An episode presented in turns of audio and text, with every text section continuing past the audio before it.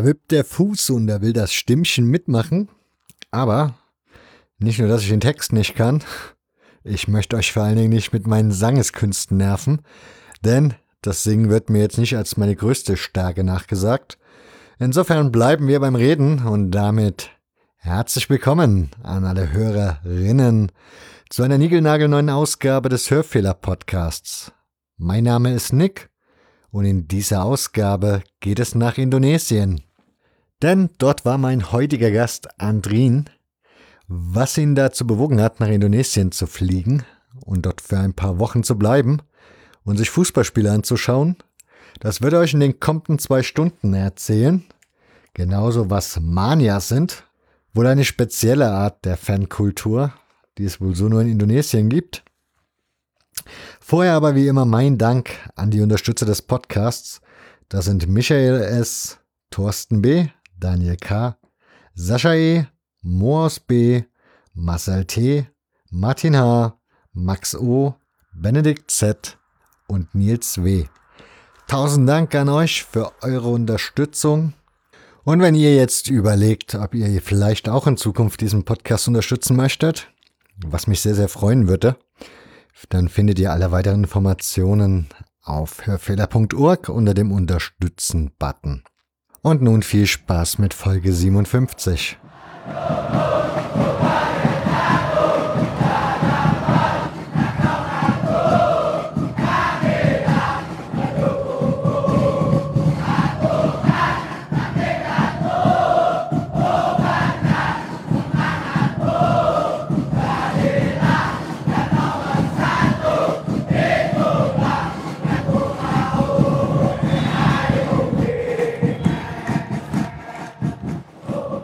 Grüß dich, Andrin. Ja, hallo, Nick. Danke für die Anfrage. Wir quatschen heute über indonesischen Fußball. Was zwei Fragen, also was einige Fragen aufwirft, aber fangen wir mal ganz vorne an, damit die Hörer so ein bisschen Eindruck haben, wer denn da so in der Leitung ist. Von daher stell dich doch vielleicht mal so ein bisschen vor, wie du zum Fußball gekommen bist. Ja, sehr gerne. Also wie du bereits gesagt hast, bin ich Andrin. Ich komme aus äh, der Ostschweiz. Äh, St. Gallen ist meine Basis. Und äh, wie das halt so ist, wenn man in St. Gallen geboren wird, geht man in St. Gallen zum Fußball. Und äh, ich habe da meine erste Berührungen mit ja acht, neun Jahren gehabt mit dem FC St. Gallen. Und äh, war da in erster Linie mal überrascht, wie hart da teilweise auf den Torwart geschossen wird. Ich bin dann später mit meinen Eltern weggezogen aufs Land und bin da weniger zum Fußball gefahren, weil es halt die, die Möglichkeit nicht mehr gab, mit äh, elf, zwölf Jahren da groß die Stunde nach St. Gallen hinter sich zu bringen, ohne halt Begleitung. Wir haben dann aber mit meinen besten Kollegen eine Idee entwickelt, wie wir das machen können, indem jeweils er gesagt hat, ja, seine Mutter kommt mit und ich habe meiner Mutter gesagt, ja, nee, umgekehrt, ich muss sagen, wir haben einfach jeweils unseren Eltern erzählt, dass die Begleitperson von der anderen Familie gestellt wird, bis das irgendwann mal aufgeflogen ist, aber da waren wir dann äh, auch schon genug alt, um, um selbst äh, hinzufahren und uns in den Block zu stellen, ja, und da hast du so den klassischen Werdegang, dass du halt mit den Jahren immer ein Treppchen weiter runtersteigst und irgendwann ja ziemlich nah am Gitter stehen darfst und dann halt auch mit den Leuten da in Berührung kommst und äh, dich für das Ganze äh, neben dem Platz fast mehr interessierst als für das Geschehen auf dem Platz, genau. Das heißt, du hast so irgendwann deinen Verein gefunden. Bis nach Indonesien ist es ja dann aber noch ein Stück weg. Genau, Von daher 11.000 Kilometer sind das. Und äh, wenn du jetzt vielleicht überleiten willst, wie ich dahin kam, das hat eigentlich wenig äh, zu tun mit meinem Verein St. Gallen. Das Einzige, was das teilen würde, sind vielleicht die Farben, weil ich habe da ähm, ja mir einen Verein rausgesucht in Indonesien, der heißt Sleman.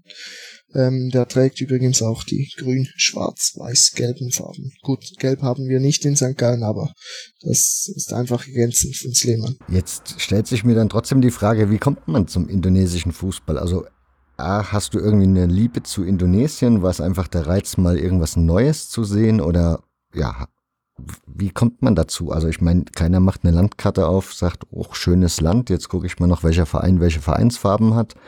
Und dann ist das jetzt so, sondern ja, wie hat sich das entwickelt?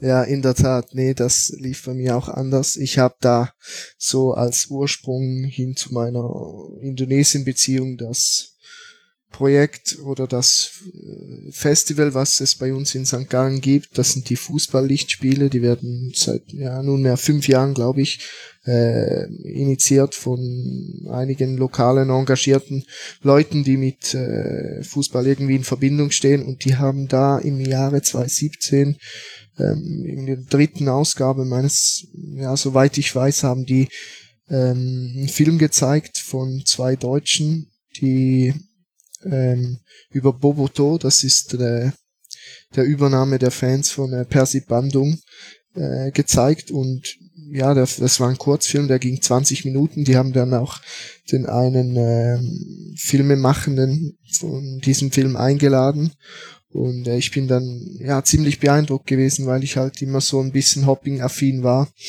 äh, und habe mit dem dann auch ein bisschen gequatscht und so. Und aus meinem Umfeld, die Leute, die da waren, die haben das dann auch total interessant gefunden, aber die hatten halt nicht so den Bezug zu der Ferne, weil die halt eben ja den Radius beschränkt sich oder der fußballerische Radius beschränkt sich halt eher auf die Ostschweiz, Ostschweiz, Deutschland und bei mir, ja, ich war da halt offen gegenüber. Ich habe dann aber in der Tat das das Ganze nach äh, Anfangs Euphorie ein bisschen nach hinten geschoben, bis ich dann ähm, im Oktober des letzten Jahres äh, einfach mal aus dem Nichts über Twitter eine Anfrage äh, gestartet habe vielleicht sei noch gesagt, dass vor allem in Südostasien oder in Asien allgemein Twitter so das führende Netzwerk ist, was auch von äh, einem Großteil der jungen Leuten genutzt wird. Ich habe da eine Anfrage an die äh, Brigata Curva Sud, das ist das ja das Fan-Konglomerat von äh, PSS Lehmann äh,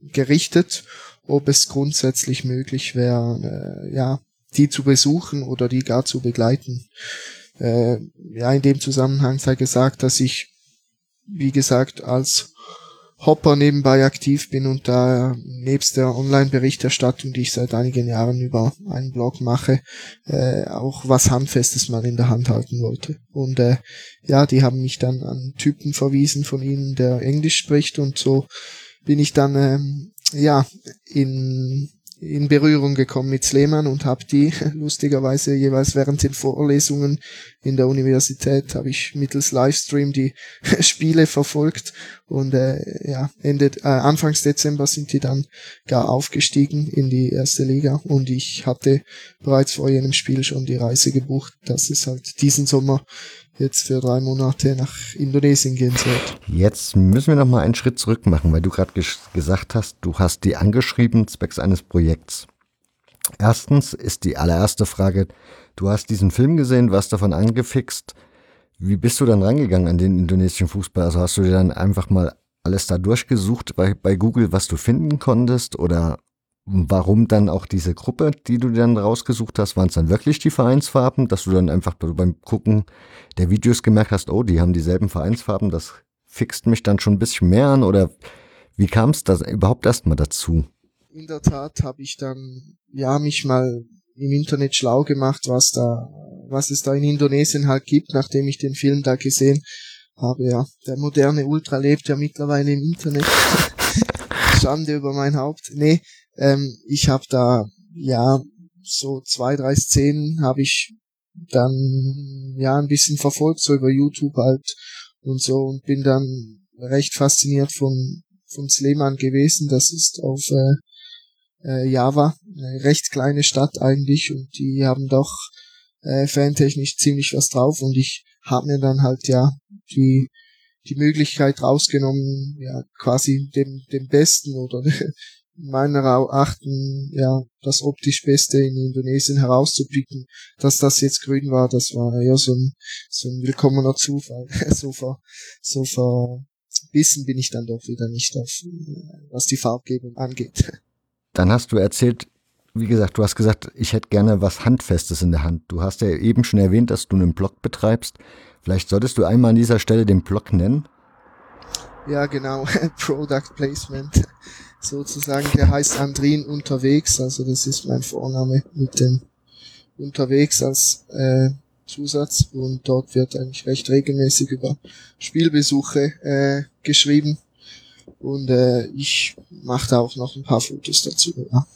Wie gesagt, Andrin unterwegs und ähm, ja, du hast halt das Ganze dann im Internet, du stellst die Fotos da hoch und ja, wer weiß, wie lange das Ganze noch so funktionieren wird oder wie lange das halt ja die Page noch geben wird, das weiß ich gar nicht und so. Aber ähm, ich habe mir einfach gesagt, ich will vielleicht auch mal für für die Nachzeit das ein bisschen überholt, aber einfach äh, ja was handfestes auch für mich in den Händen halten, was man vielleicht in 10, 20 Jahren äh, Kumpels oder Familie, was weiß ich, zeigen kann und sagen kann, hey schau, ich habe da in der Tat auch mal was gemacht in der Richtung.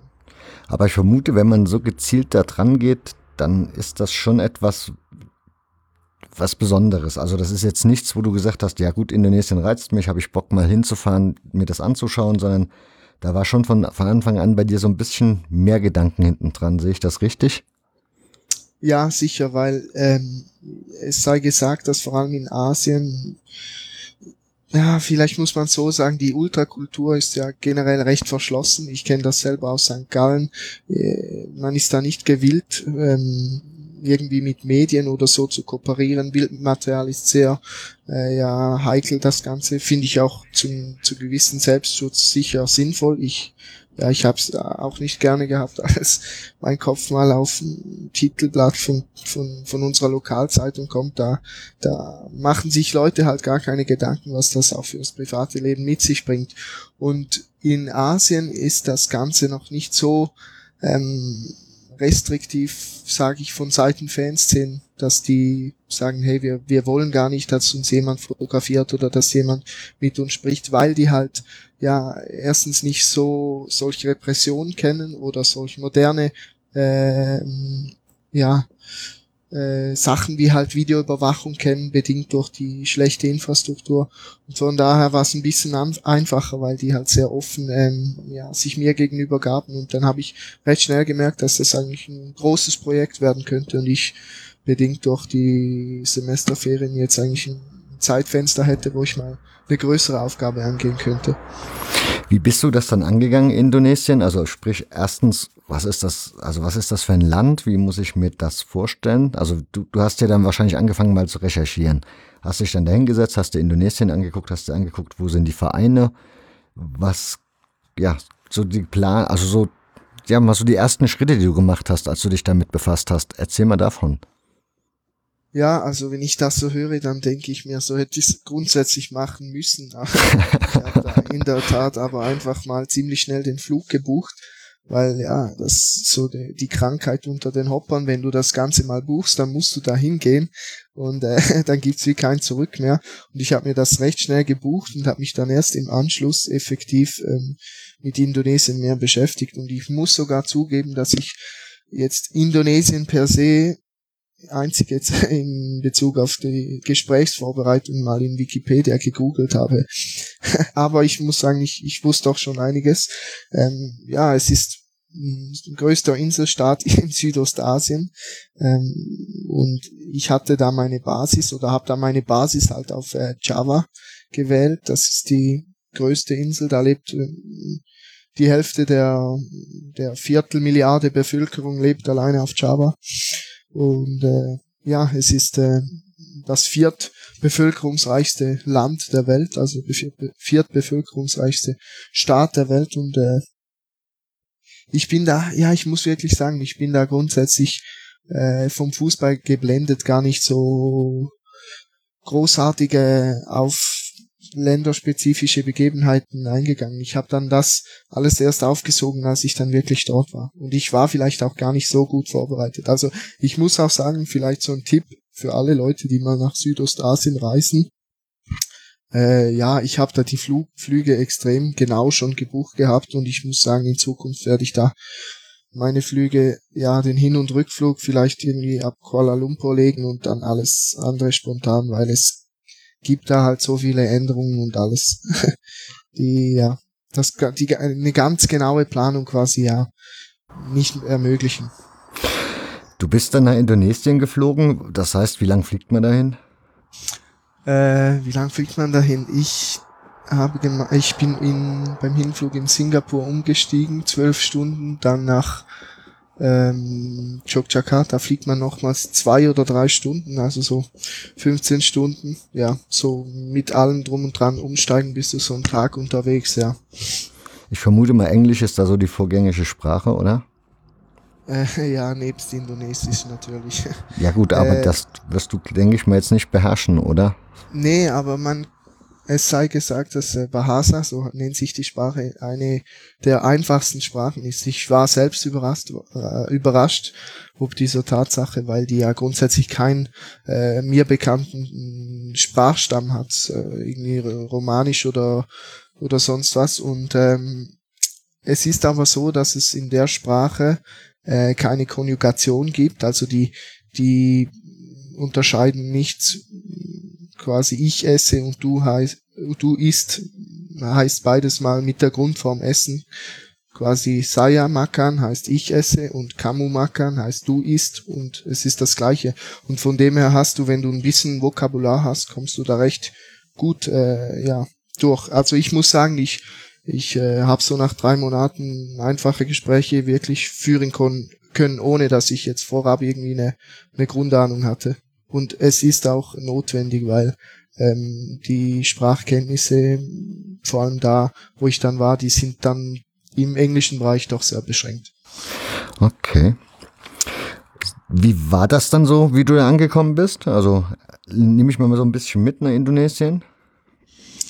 Ja, ähm, ich nehme dich jetzt gerade so mit nach äh, Yogyakarta. Das war so mein erster Eindruck von Indonesien. Ich war vorab neu in Malaysia in Südostasien selbst, einige Jahre äh, war das schon her. Und äh, ich bin dann angekommen und im ersten Moment habe ich gedacht, scheiße, was mache ich hier, ne? Weil ähm, ja, war, war doch alles recht heruntergekommen, auch mit im Vergleich zu, zu Malaysia. Und äh, der Flughafen in Yogyakarta, das ist die eigentlich der Militärflugplatz und der, der ist ultra klein. Das macht das Reisen an sich recht einfach. Du kannst da grundsätzlich 10, 15 Minuten vor Abflug, ja, vom, da hinkommen und du, du schaffst es, oder das reicht zeitlich noch problemlos auf den Flieger. Aber ähm, ja, ich bin dann dort angekommen. Ich habe da vorab halt gelernt, dass du über Grab oder Gojek, das sind die beiden Apps, so die Uber-Pendants, wie wir sie bei uns kennen, mhm. ähm, dass du die nutzt und dann bin ich äh, mit so einem Roller zu meiner Wohnung gefahren und habe die, die Adresse, habe mich in der Adresse noch geirrt und bin dann erstmals schon angesauert auf meinen Vermieter los, als ich den, nachdem ich meinen Koffer irgendwie eine, eine halbe Stunde noch über den Asphalt gezerrt hatte, äh, losgegangen und ja, ich war dann ziemlich fertig, als ich in meiner Wohnung angekommen bin. Ich habe mir, mir da so eine Wohnung angemietet für die drei Monate, was äh, rückblickend auch echt eine super Idee war. Das heißt, kannst du mir so ein bisschen erzählen, Indonesien teures Land zum Urlaub machen oder zum Reisen oder also im Vergleich zu jetzt Mitteleuropa oder für uns Mitteleuropäer?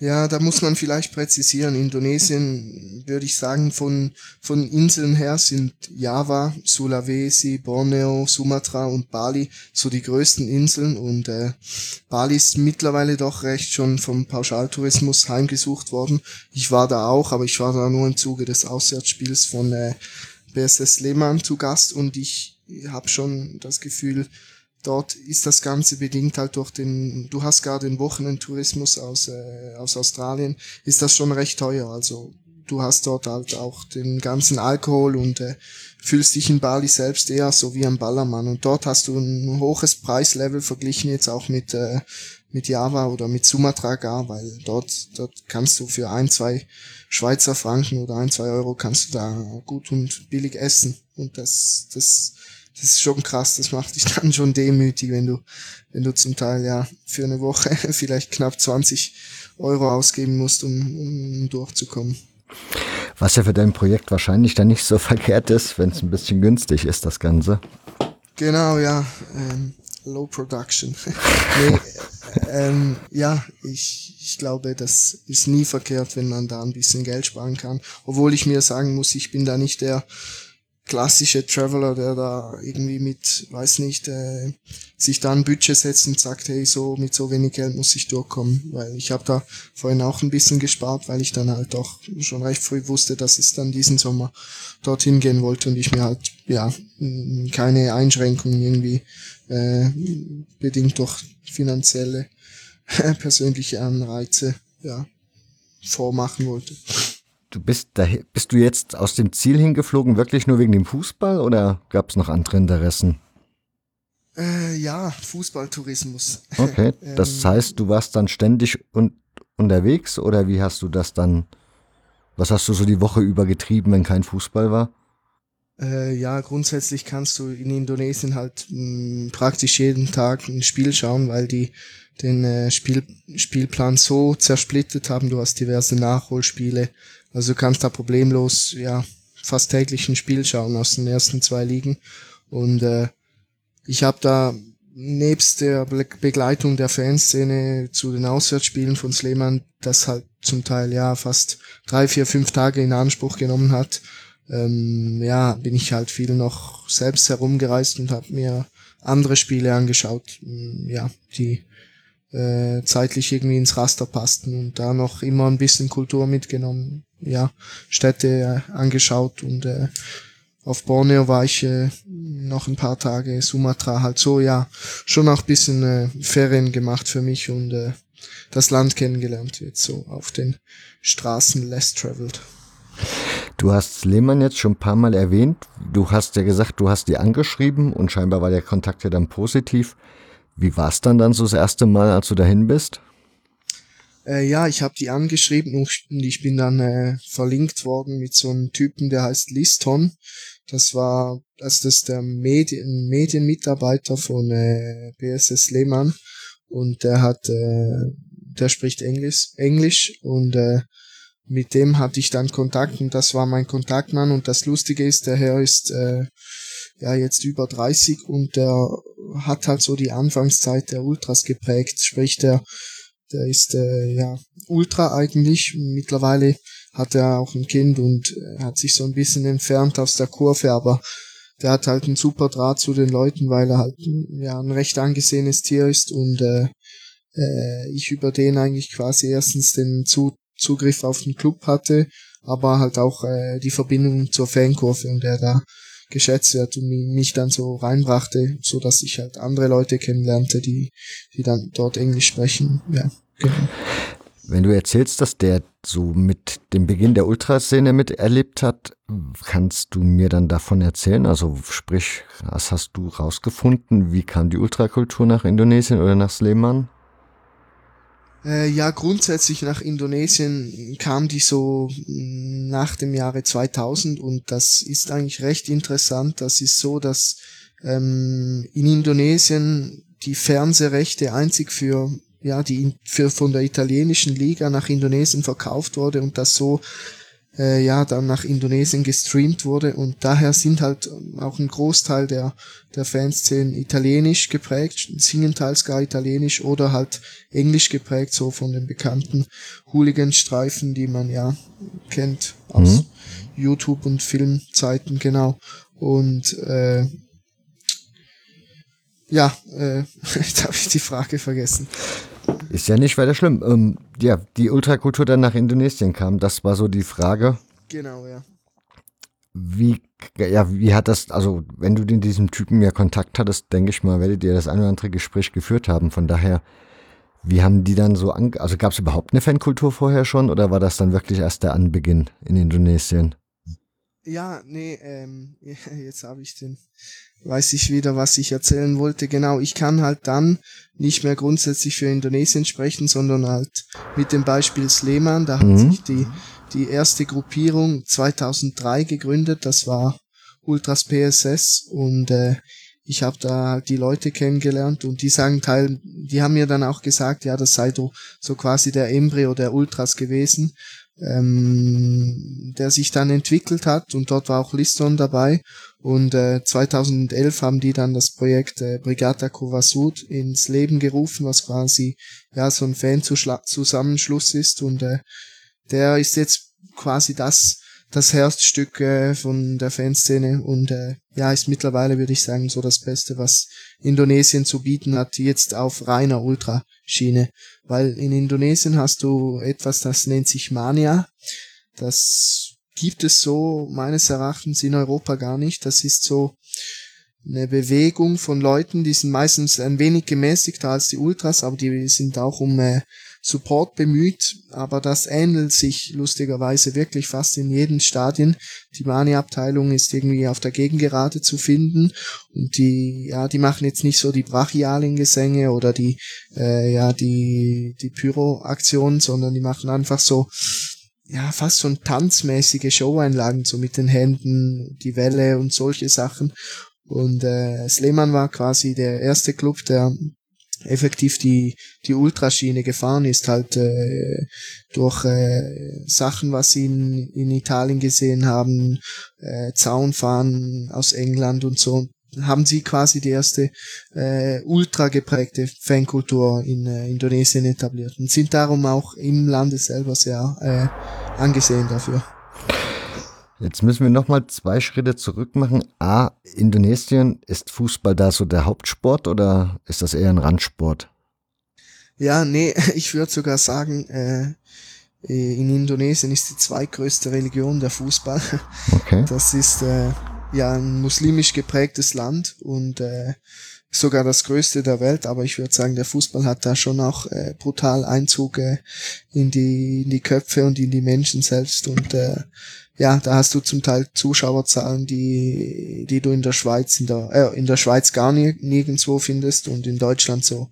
Ja, in, in Köln hast du auch mal 50.000 Leute und äh, das hat's in Indonesien zum Teil wirklich auch und äh, da sind viele Leute dann überrascht, wenn ich sage, hey, ja, in Indonesien, da geht die Post ab.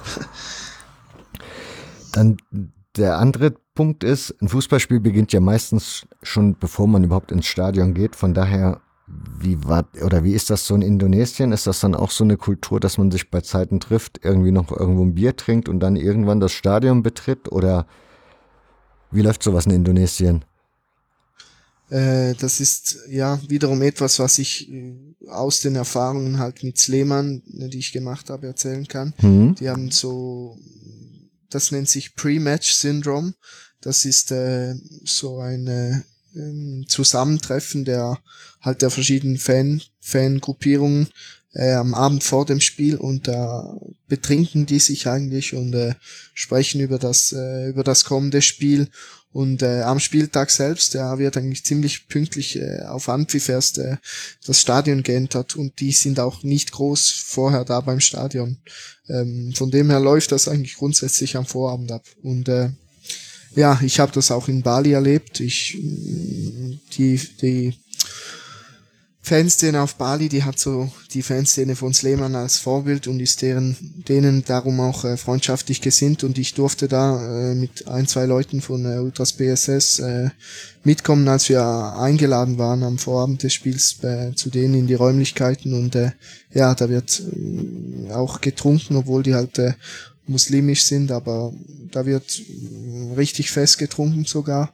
Das, in Bali nennt sich das Ganze Arak und äh, ja, ich war da natürlich die äh, Attraktion als Europäer und ich habe mir da ziemlich den Magenwund gesoffen.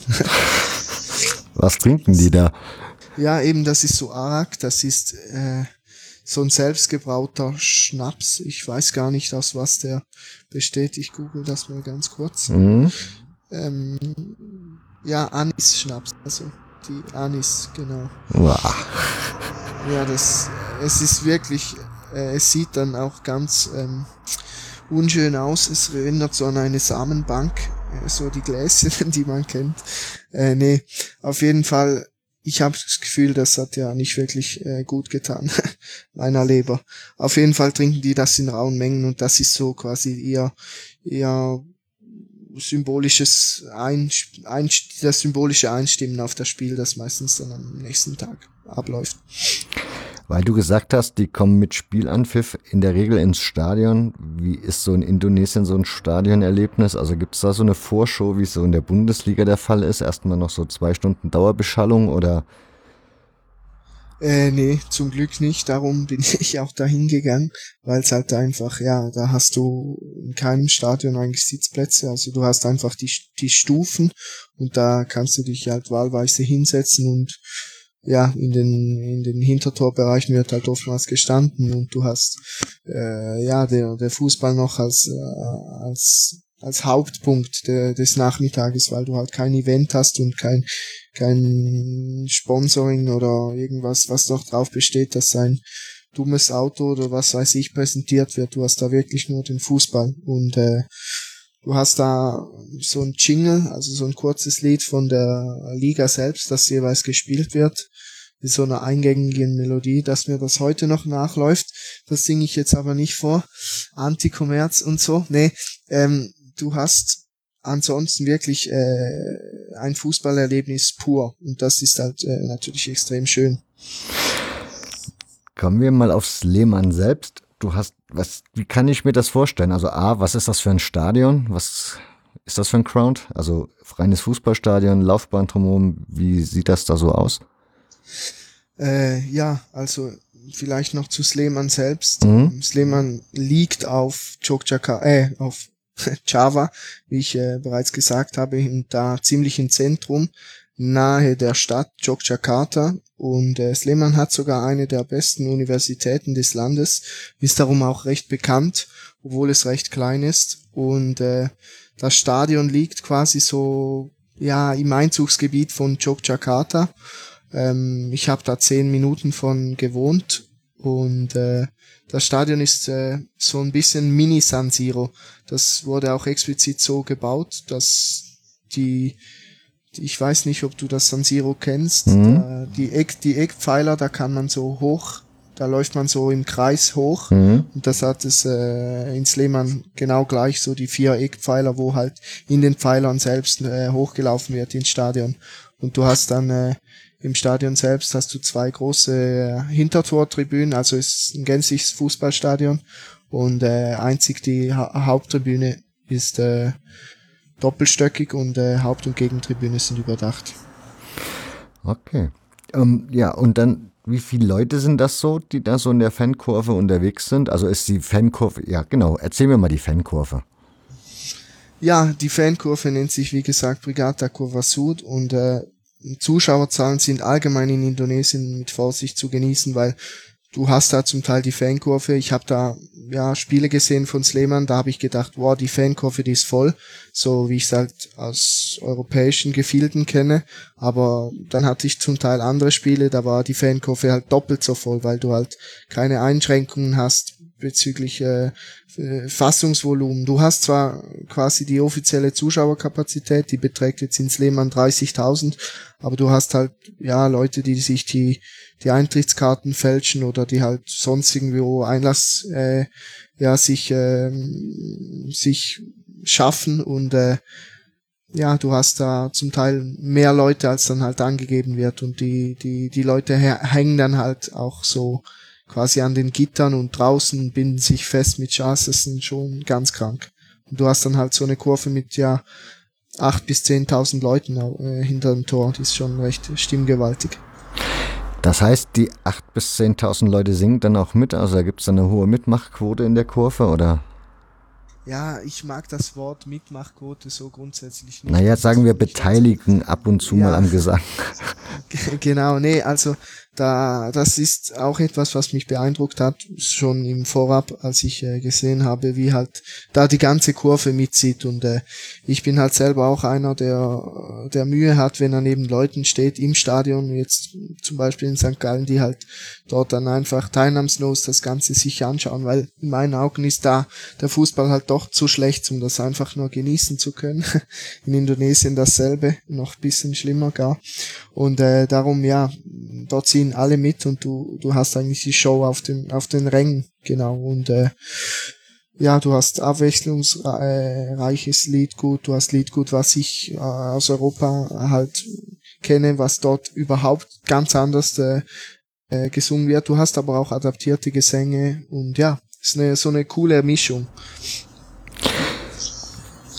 Wenn du sagst, sie haben ihre Vorbilder in Italien, ist das dann auch von den Strukturen ähnlich wie, ja, wie man es dann halt von hier auch kennt, oder ist das dort auch ein bisschen anders organisiert, das Ganze? Äh, ja, ich würde sagen, von den Strukturen her ist es in Sleman selbst jetzt so organisiert, du hast quasi die Dachorganisation, die äh, Brigata Curva Sud. Und dann gibt's quasi in der gibt's so 200, ja, fast 200 Gruppierungen an sich. Und äh, die die haben dann so ein Sekretariat, dort triffst du dich und dort holt dann der Anführer der jeweiligen Sektionen oder der Gruppierungen jeweils auch die Karten für die Auswärtsspiele. Und äh, ja, hast du quasi so ein repräsentativer Typ halt, der, der deine Gruppe da repräsentiert und der sich das, das Ganze holt. Was ich sagen muss im Vergleich jetzt zu Europa, äh, was ich beobachten konnte, dass das Machotum viel weniger vertreten ist. Also da geht es nicht um Selbstinszenierung, wie man es halt ja bei uns oder in Deutschland zuhauf sieht, wo halt ja das Wichtigste die eigene Zaunfahne ist oder was weiß ich dort. Dort hast du halt wirklich äh, eine Zaunfahne, wenn überhaupt. Im Moment haben die gar keine Zaunfahne, die haben jetzt nur ein, einzelne kleine Banner bei Heimspielen und äh, ja, die sind quasi so organisiert, dass sie auch sagen, äh, ja, no leader, just together. Quasi, ja, wir haben keine, kein, sie haben schon einen Capo, aber der hat, ja, der ist jetzt auch nicht über alle Zweifel erhaben, darum haben die den jetzt ein bisschen gewechselt, auch mehr, während meiner Zeit, Zeit, als ich dort war dass quasi halt einfach, äh, ja, Sleman im, im Zentrum steht, was ich richtig und schön finde und so in, in Europa quasi oder im deutschsprachigen Gebiet nur von Magdeburg kenne, die da halt quasi als Block U auftreten und nicht irgendwie ihr Süppchen als äh, einzelne Ultragruppierung äh, kochen. Wenn du aber sagst 200 Gruppchen, oder 200 Gruppen, das ist ja exorbitant viel. Also sind das dann eher so Fanclubs oder sind das alles kleinere Ultragruppen? Ich, das ist mir gerade ein bisschen, ja, phänomenal. Kannst du das ein bisschen erklären? Ja, also äh, es sei gesagt, dass das halt nicht so so eng gesehen wird. Äh, du kannst dir da eine, eine, eine kleine äh, Fahne drucken und du kannst die zum Auswärtsspiel mitnehmen und gar aufhängen, ohne dass da jemand kommt und sagt, hey, wir haben die Fahne noch nie gesehen und so. Und darum ist halt äh, durch diese diese Grundtendenz halt äh, die Tatsache gegeben, dass dann halt äh, inflationär so Fanclubs entstehen. Aber man muss natürlich auch sehen, das sind ganz andere Dimensionen, was äh, Leute angeht, da, da ist es meines Erachtens verständlich, dass da so viele äh, Fanclubs ja aus, aus dem Boden sprießen, weil da halt, ja, du hast da nicht, äh, nicht 7000, sondern halt 30.000 Leute und du hast in der Stadt halt, ja, Jogjakarta und Sleman zusammen im Ballungsraum hast du eine Million Leute, wo, wo, wo halt äh, grundsätzlich sehr viele in dem Alter sind, wo sie sich auch für Fußball interessieren. Und da ist das meines Erachtens nicht so, nicht so speziell. Aber ja, klar, wenn man die Zahl 200 hört und äh, selbst im deutschen Fußball zu Hause ist, dann äh, ist das schwer zu verstehen. Sleman, hast du gesagt, ist eine Uni, also hat eine bekannte Uni. Das heißt, ich vermute, das ist relativ eine junge Stadt dann von den Einwohnern her. Ja, genau. Also Sleman sowie auch Jogjakarta haben äh, recht viele Unis und äh, sind auch so bekannt als Studentenstädte. Und äh, ja, da hast du das Glück, dass recht viele Leute recht jung sind und äh, dementsprechend mm, im Vergleich zu anderen Städten, was ich dann wirklich auch selbst gemerkt habe, noch einigermaßen gut Englisch sprechen. Wenn die kein Capo im Klassisch, also wenn der Capo da nicht der Boss ist, sozusagen der Befehlsgeber, jetzt mal drastisch überspitzt, wie ist das dann, ja, wie funktioniert das dann in der Kurve? Also irgendeiner muss ja dann trotzdem noch auf dem Zaun stehen und vielleicht mal sagen, wir singen jetzt vielleicht das Lied oder jenes Lied, damit da irgendwie alle, oder läuft das noch komplett, wie man so das aus, in Deutschland aus vor 20 Jahren vielleicht kennt, irgendeiner in der Kurve stimmt irgendwo ein Lied an und alle stimmen dann irgendwann ein? Oder wie läuft das da so? Ja, nee, also die haben schon einen Capo, aber ich würde sagen, die haben jetzt nicht so eine Statussymbolik, was den Capo angeht. Da ist halt einfach, ja, einer macht's halt, ohne sich quasi so äh, als Einzelperson zelebrieren zu wollen. Und äh, eher so als Mittel zum Zweck und äh, auswärts, je nach, äh, ja, nach Auswärtsfahrt auf Borneo, da war es dann wirklich so wie vor 20 Jahren in Deutschland, dass dann halt irgendjemand im Blog das Ganze angestummt hat, weil der Capo jetzt bei dem Auswärtsspiel irgendwie finanziell die Reise nicht stemmen konnte und dann hast du halt schlicht keinen Capo, was halt äh, zumindest für mich anfänglich, gerade aus der Schweiz, wo du recht kleine Distanzen hast, äh, unvorstellbar war, dass da ja der Capo nicht mitfährt. Aber ich habe dann halt das gelernt und ja, ich, ich sehe es da mittlerweile auch nicht mehr so eng. Wie war für dich so der erste Stadionbesuch? Nehme ich mal so ein bisschen mit. Ich meine, bist du dann mit Bekleidung erstmal da rein und hast alles erzählt bekommen oder hast du gesagt, nee, ich gehe hier ohne, ich lasse das erstmal alles auf mich wirken und schau mal, was hier so passiert?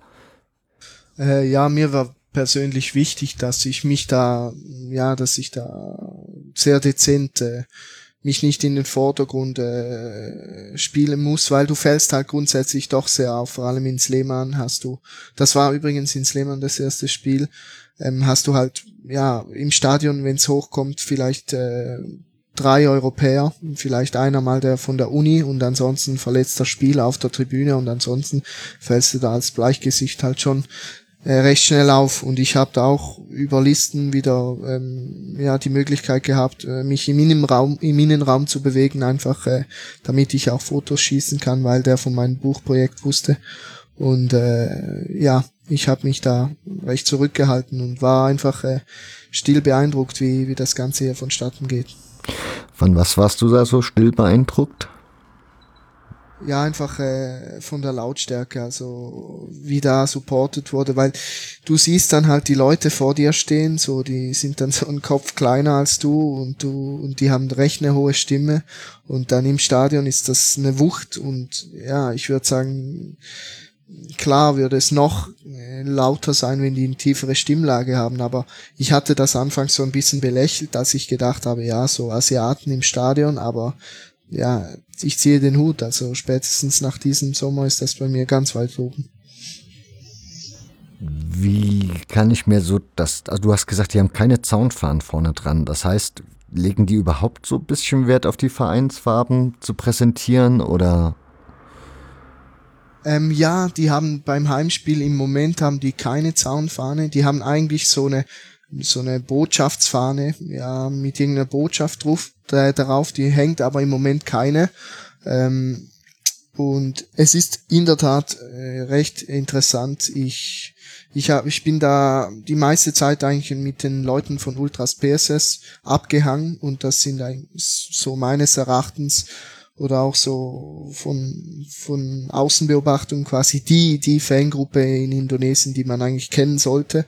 Und äh, ich habe zum Teil, ja, ich war in einem Auswärtsspiel und dann habe ich mit einem Typen gesprochen, der die Zaunfahne dabei hatte und dann sind wir ins Taxi zum Stadion und ich habe dem noch gesagt, hey, hast du die Zaunfahne dabei? Und dann der so, oh nee, ich habe die vergessen. Und dann ja, ging der kurz zurück ins Hotel und hat die noch geholt. Das, das war für mich unverständlich, dass, dass, dass da so ein kein, äh, nicht, nicht kein Wert drauf gelegen ist, aber es sind halt einfach ja, es war nicht so, so oberwichtig halt so die Präsentation. Ja, der wäre jetzt quasi nach Borneo geflogen, äh, ein paar Stunden und wäre da im Stadion und hätte die, die, die Zaunfahne vergessen. Und das, das kann, kann man sich halt aus Europa fast nicht vorstellen. Aber es ist in meinen Augen zeigt das halt auch, dass wir ein bisschen zu selbstverliebt oder zu selbst, äh, uns selbst zu wichtig nehmen als Ultras in Europa und quasi, ja, uns immer selbst ins Rampenlicht stellen wollen. Was in Indonesien wirklich gar nicht der Fall ist. Okay, und ja. Du hast gesagt, also Sleman, die Leute, du hast die Leute dann ja angeschrieben. Du hast dann Kontakt zu dieser Gruppe PSS gekriegt. Wie sind die auf dich zugegangen? Oder du bist ja auf sie dann wahrscheinlich zugegangen. Wie haben die dich so empfangen, begrüßt? Wie waren die so zu dir?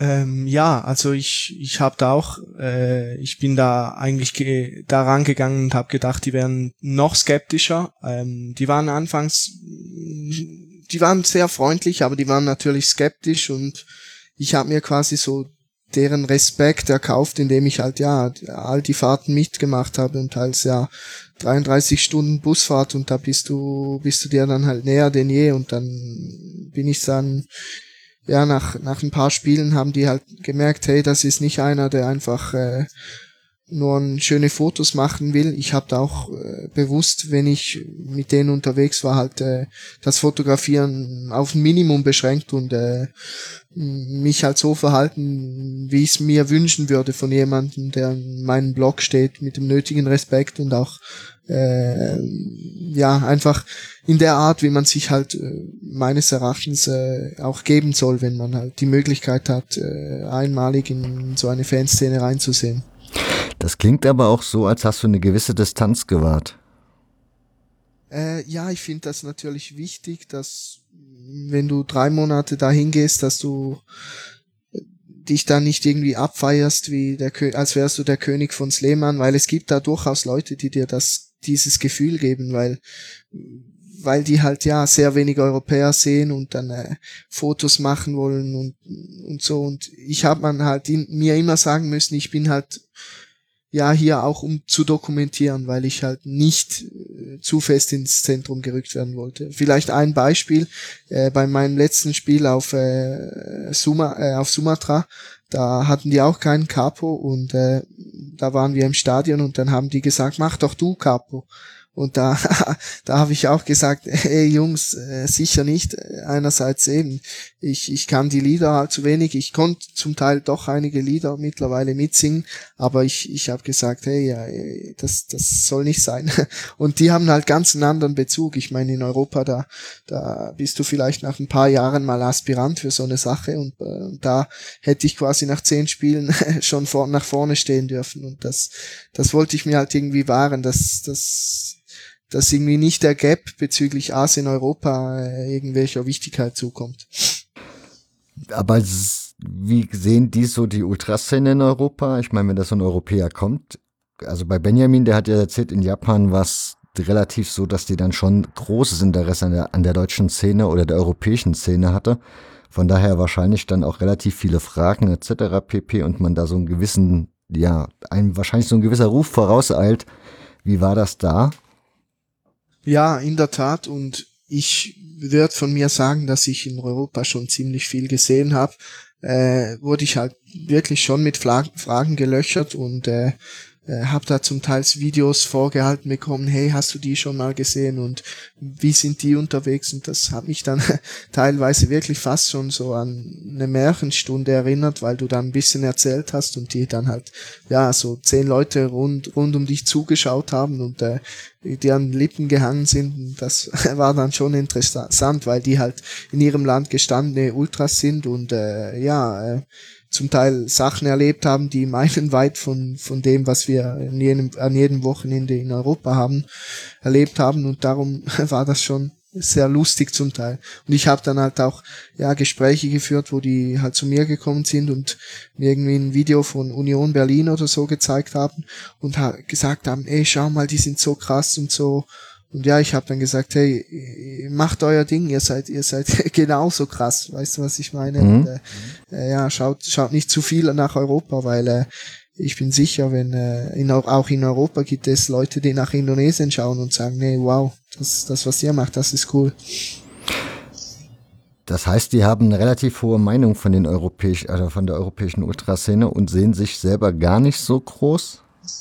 Ja, ich, ich würde sagen, das ist noch, das geht noch weiter als jetzt nur, nur bei den Ultras. Du hast grundsätzlich so eine Einstellung halt, äh, die mir allgemein im südasiatischen, südostasiatischen Raum mehr auffällt, dass, dass du, dass die sich halt äh, als weniger wert oder halt einfach untergeben dir gegenüber als, als Europäer. Das, du hast das schon, die lernen in der Schule den Begriff Mister und die sagen dann halt so, zu Ausländern immer Mister, obwohl ja ich, ich zum Teil jünger war als die und und dann kommt dir so ein Mister ex extrem unangenehm äh, rüber, aber die haben halt das so gelernt und die haben, die wissen halt auch, ja, in Europa, da, da, da läuft die Wirtschaft, da läuft die Welt, dort äh, sind die Star Stars und Stern Sternchen, ja, und von dem her haben die so wie eine Untergebenheit gegenüber und die, die zieht sich dann halt auch in, in, ins Fußball oder ins Fangeschäft sozusagen rein und äh, ja, die haben dann äh,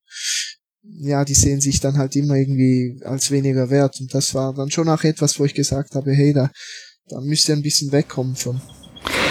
Wie hast du das selber so wahrgenommen? Also diese in, in Indonesien gab es da auch so eine eigene Schiene von den Leuten, also wo du sagst, das war speziell, das war, das kanntest du so nicht aus Europa vom Fußball her jetzt in den Fankurven? Ja, eben, das war die Geschichte mit den Manias, die ich wirklich so von Europa nicht her nicht kannte, weil du hast zum Beispiel auch bei Sleman die eine Hintertortribüne ist da die Brigata Gora Sud und auf der anderen Seite hast du Slemania und das ist halt die Mania, wie es im Namen Teil davon ist. Und sowas hatte ich in der, in Europa wirklich noch nie gesehen. Quasi, du hast in Europa, würde ich sagen, schon die Leute, die vielleicht so in den Eckblöcken neben den Heimblock stehen oder vielleicht in, wie in Freiburg da auf der anderen Hintertorseite die auch stehen, aber die, die machen ja von sich aus keine Stimmung nicht. Mhm. Die, die sind vielleicht mal kurz laut nach einem Tor, aber ansonsten sind das einfach die Leute, die äh, grob gesagt sich keinen Sitzplatz äh, kaufen wollen. Und äh, in Indonesien hast du halt auch dort wirklich teils einen aktiven Stimmungskern, der seine eigene Suppe braut und der zum Teil wirklich auch mehr äh, älter ist als die, die ganze Ultrabewegung, weil das halt so der, der Vorreiter ist. Und in Sleman hast du halt die ersten, die sich davon abspalten wollten, halt von dieser Mania-Sache. Und äh, zum Beispiel äh, Arema hat sehr eine große Mania, die haben ja eigentlich praktisch keine Ultras. Die haben zwar eine Kurva Nord mittlerweile, aber ja, die haben eigentlich eine, eine sehr starke Mania in den großen Spielen und, und so das Ultra-Ding per se ist eigentlich in Indonesien selbst schon wirklich Sleman. Mania-Ding, erklär mir das mal bitte ein bisschen genauer. Das klingt für mich, ich kann das noch nicht so richtig einordnen, was das sein soll. Also du hast gesagt, die tanzen da und singen, aber das klingt für mich ja jetzt auch nicht so weit weg von der Ultrakultur.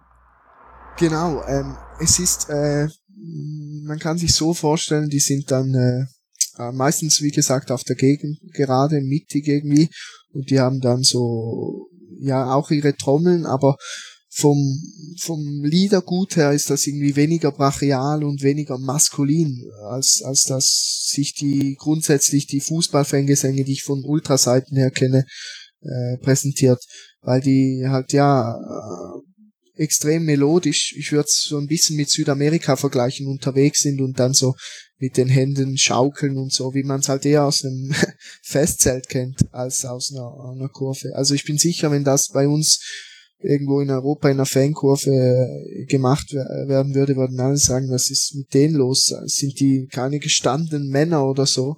Weil das halt ein bisschen so, ja, wie so an ein Festchen erinnert.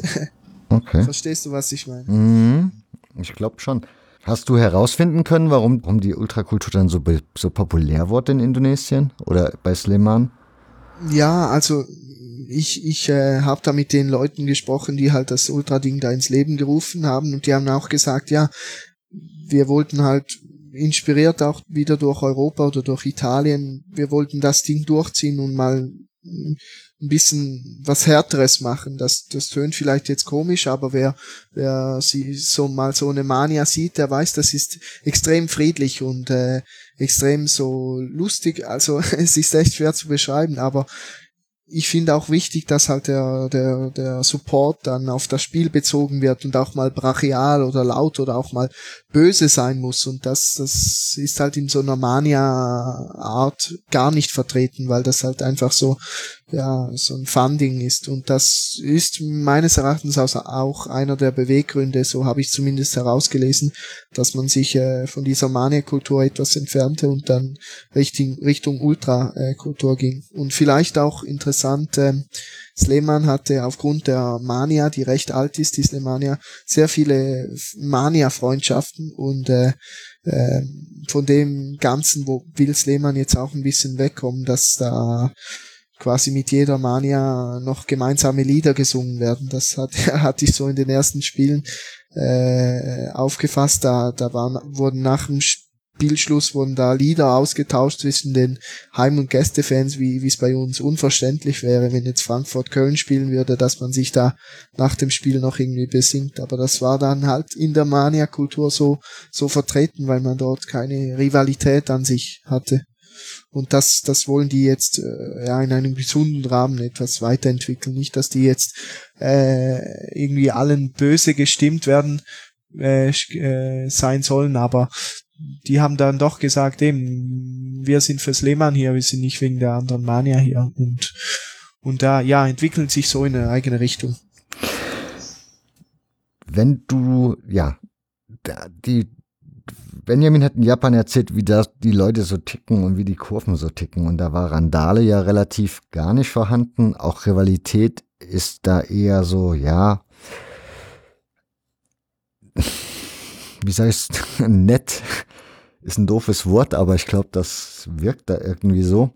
Also das ist nicht so die, die ganz große Abneigung, die man sich da zeigt. Wie ist das in Indonesien? Sind die Leute da auch so sehr friedlich und sehr engagiert für ihren Verein und halten sich da so an diese Sitten und Bräuche und ja, fallen da nicht oder gehen das, schlagen da nicht über die Stränge? Das ist, glaube ich, besser ausgedrückt. Oder wie ist das da so?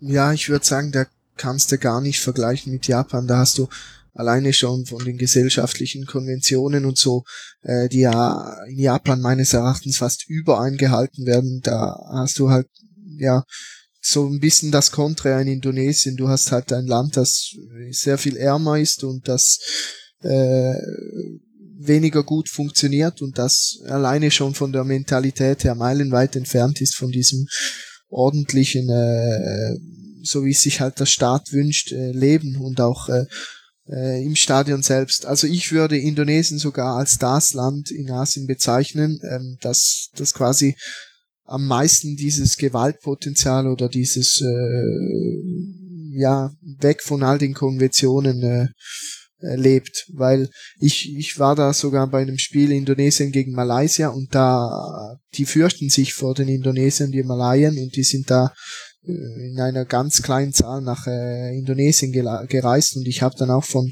von vielen Indonesiern gehört, die stolz waren und gesagt haben, siehst du, die haben die haben quasi Angst vor uns, weil äh, ja der Indonesier ist quasi äh, ja das Volk in, in Südostasien, was halt wirklich mal wie ein Vulkan aus sich ausbricht ähm, beim Fußball. Und da das hatte ich vor vorab auch ja irgendwie nicht so nicht so wahrgenommen, weil ich dann halt immer noch das Bild von einem Asiaten vor mir hatte, das ich mittlerweile doch sehr revidiert hatte, habe, weil ja ich Sachen erlebt habe, die ja, die, die, die kann ich mir in Europa niemals vorstellen.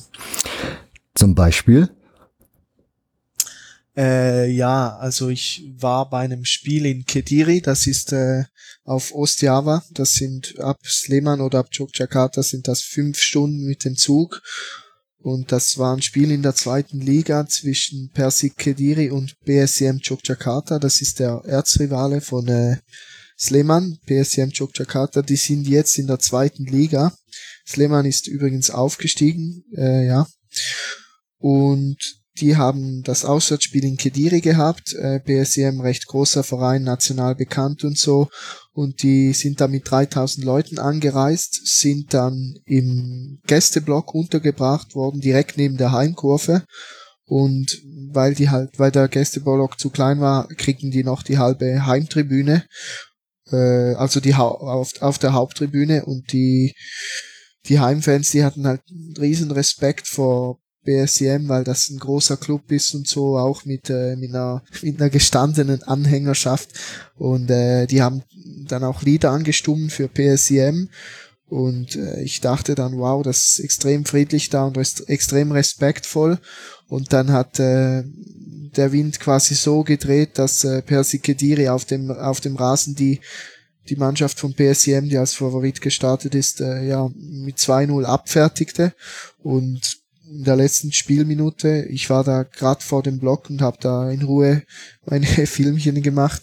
Ähm, ist dann eine Flasche aus dem Gästeblock in, den Heimsektor geflogen und äh, ja, dann ist innerhalb von Sekunden die Stimmung um 180 Grad gekippt und äh, ja, es ist zu, zuerst wurden Flaschen ausgeteilt äh, untereinander und dann sind Steine geflogen. Ich habe mich dann einige Meter zurückgezogen und ja, irgendwann sind die Leute dann in die Innen, in den Innenbereich gesprungen und aufeinander losgegangen. Polizei extrem passiv und äh, ein Gewaltpotenzial, wie man sich nicht vorstellen kann. Das Ganze hat sich dann auch nach draußen verlagert und ja, es, es war einfach so Leute zu sehen, die blutüberströmt im Spielertunnel liegen und äh, niemand weiß recht, wie helfen, das, das war dann schon krass. Und da, da habe ich mir gedacht, das ist doch noch ein anderes Niveau halt, als das die Art Fangewalt, wie wir sie in Europa kennen.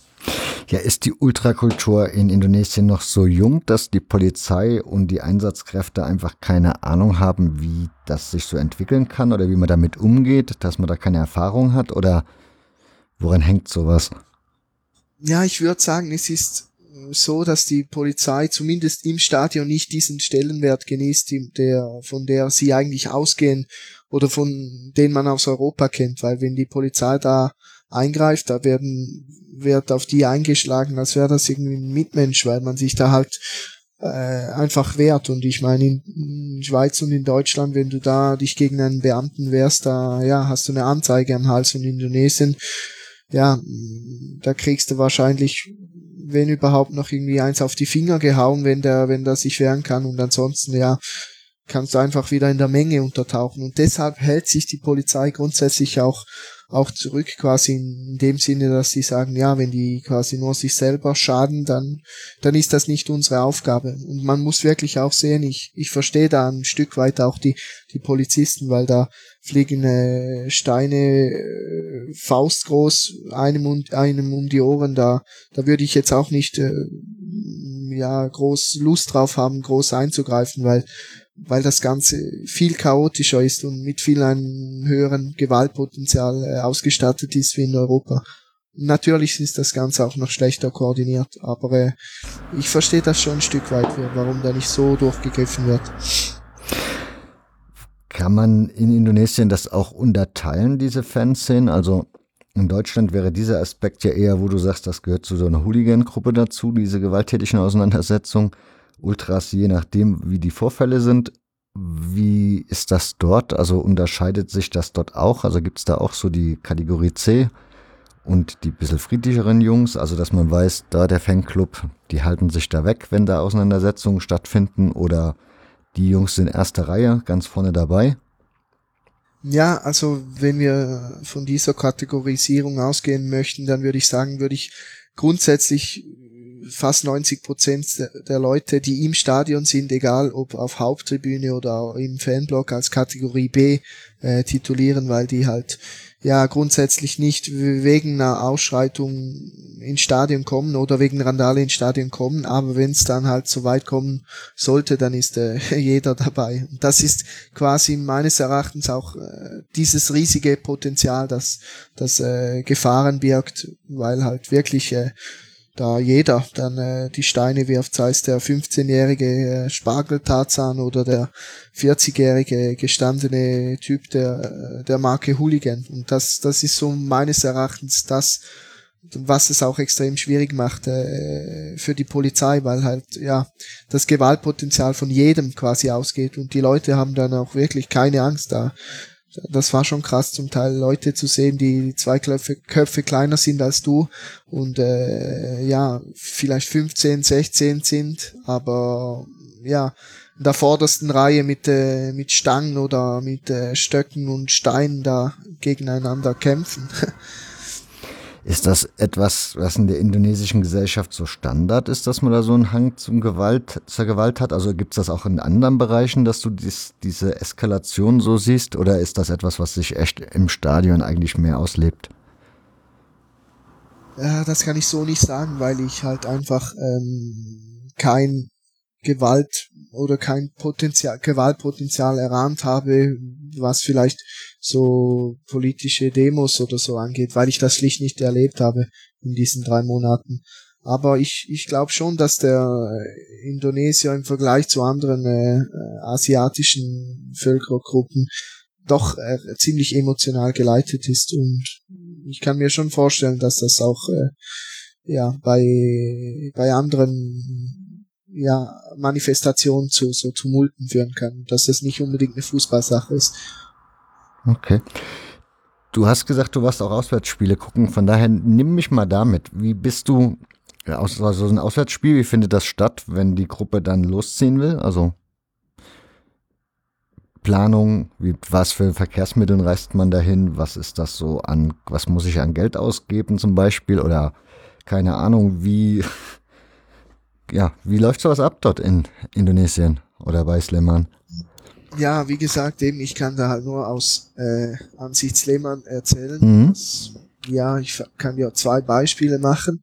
Ähm, ein Auswärtsspiel, das quasi ein Auswärtsspiel auf Java betrifft, da wird meistens mit dem Bus halt äh, angereist, weil das grundsätzlich äh, über den Landweg zu machen ist. Und äh, dort hast du, triffst du dich äh, vorab wieder in diesem Sekretariat, das ich gesagt habe. Dort kannst du dich dann anmelden.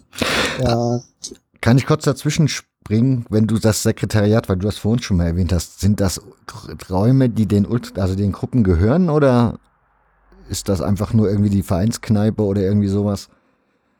Ja, stimmt, das, das heißt Sekretariat, aber das ist ein bisschen ein euphemistischer Begriff. Es ist einfach eigentlich eine Räumlichkeit mit ein paar Matratzen und dort drau drauf äh, sitzen Leute, die dir die Tickets bereit machen und dir die, den äh, Fahrschein für, für den Bus äh, ausstellen. Das ist ein, eine einfache Räumlichkeit, quasi so der, der Raum der, der, der Brigata Govasud. Das heißt, die Kurve Das heißt, die Kurve organisiert sich dann selber in Sachen Eintrittskarten etc.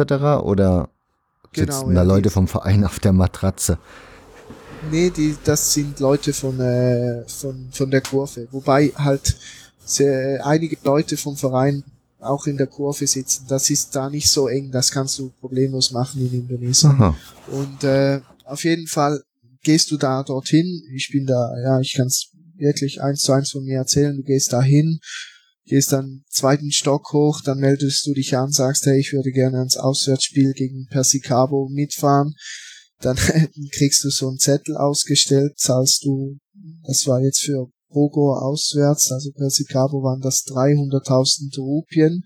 Das sind ein bisschen mehr als äh, ja, 20 Franken für eine 33-stündige Busfahrt. ja, genau. Und dann, äh, dann zahlst du die dort ein, dann kriegst du so ein, ja, eine Bestätigung und dann wird dir wir irgendwann den, der Zeitpunkt der Abfahrt äh, mitgeteilt. Das war bei uns ähm, abends um neun und äh, ja, das Spiel war am nächsten Morgen, nächsten Nachmittag um 15.30 ja. Und äh, da, die Abfahrt ist meistens ab dem Stadion. Das Stadion heißt Magubu Harjo. Ähm, ja, dort triffst du dich dann und äh, ja, steigst dann in den Bus ein und ich habe wirklich, ja, ich werde nie wieder über Busse in Europa meckern, weil was ich dort erlebt habe, also mein, man muss sich so vorstellen, ich durfte bedingt durch meine Größe in der hintersten Reihe im, mit, im mittigen Platz sitzen, so dass ich meine Beine schön strecken konnte in der Nacht. Ähm, und mein, mein Sitz hat war irgendwie nicht festgebunden, das Kopfpolster war hat gefehlt.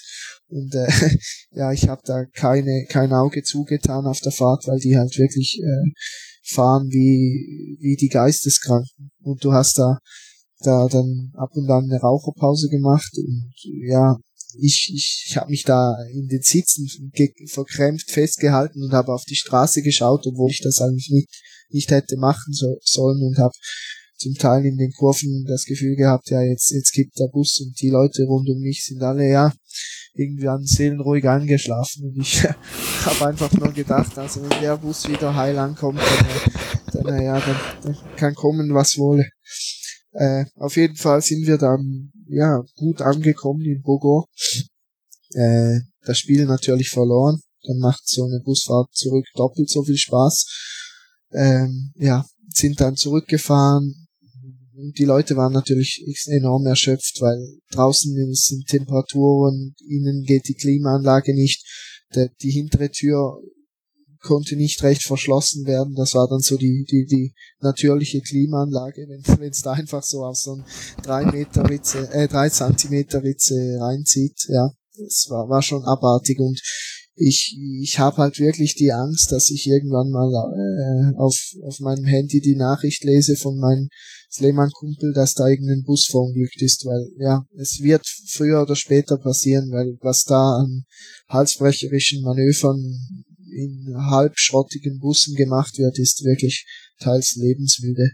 Äh, wo ich auch wirklich äh, selbst erlebt habe, wo zwischen zwei Lastwagen durchgefahren wird, Straße ist mit Schlaglöchern übersät und dann kommt plötzlich ein Auto ohne Licht entgegen, wo du nur noch den letzten Augenblick mit viel Glück quasi ausweichen kannst. Und äh, ja, natürlich niemand angeschnallt im Bus da. Ja. Am besten gar keine Gedanken drüber machen. Das klingt ganz schön irre. Ja, das, das wäre jetzt so ein Auswärtsspiel auf dem Landweg. Und dann das andere ist halt, die, die Distanz ist oftmals so, dass du einzig über den, äh, über den Flugweg halt zu diesen Spielen reisen kannst. Äh, Stichwort Auswärtsspiel auf Borneo, das war ein Flug nach Samarinda. Das wäre ein ja, normaler Flug irgendwo in Europa. Für ein Europapokalspiel ist halt für die ein normales Ligaspiel. Da hast du dann halt auch nicht mehr die Menge an Leuten, weil du halt ja kaum das Geld aufbringen kannst als, als Normalverdienender da jedes Wochenende oder jedes, jeden Wochentag in regelmäßigen Abständen irgendwo hinzufliegen. Und da bist du vielleicht mit 20 Leuten von, von der Szene unterwegs und hast dann vielleicht noch im Stadion auf Borneo 50, 60 Leute von Sleman-Fans Borneo, also eine Sektion auf, von Leuten, die halt auf jener Insel leben, die ursprünglich aus Sleman kommen.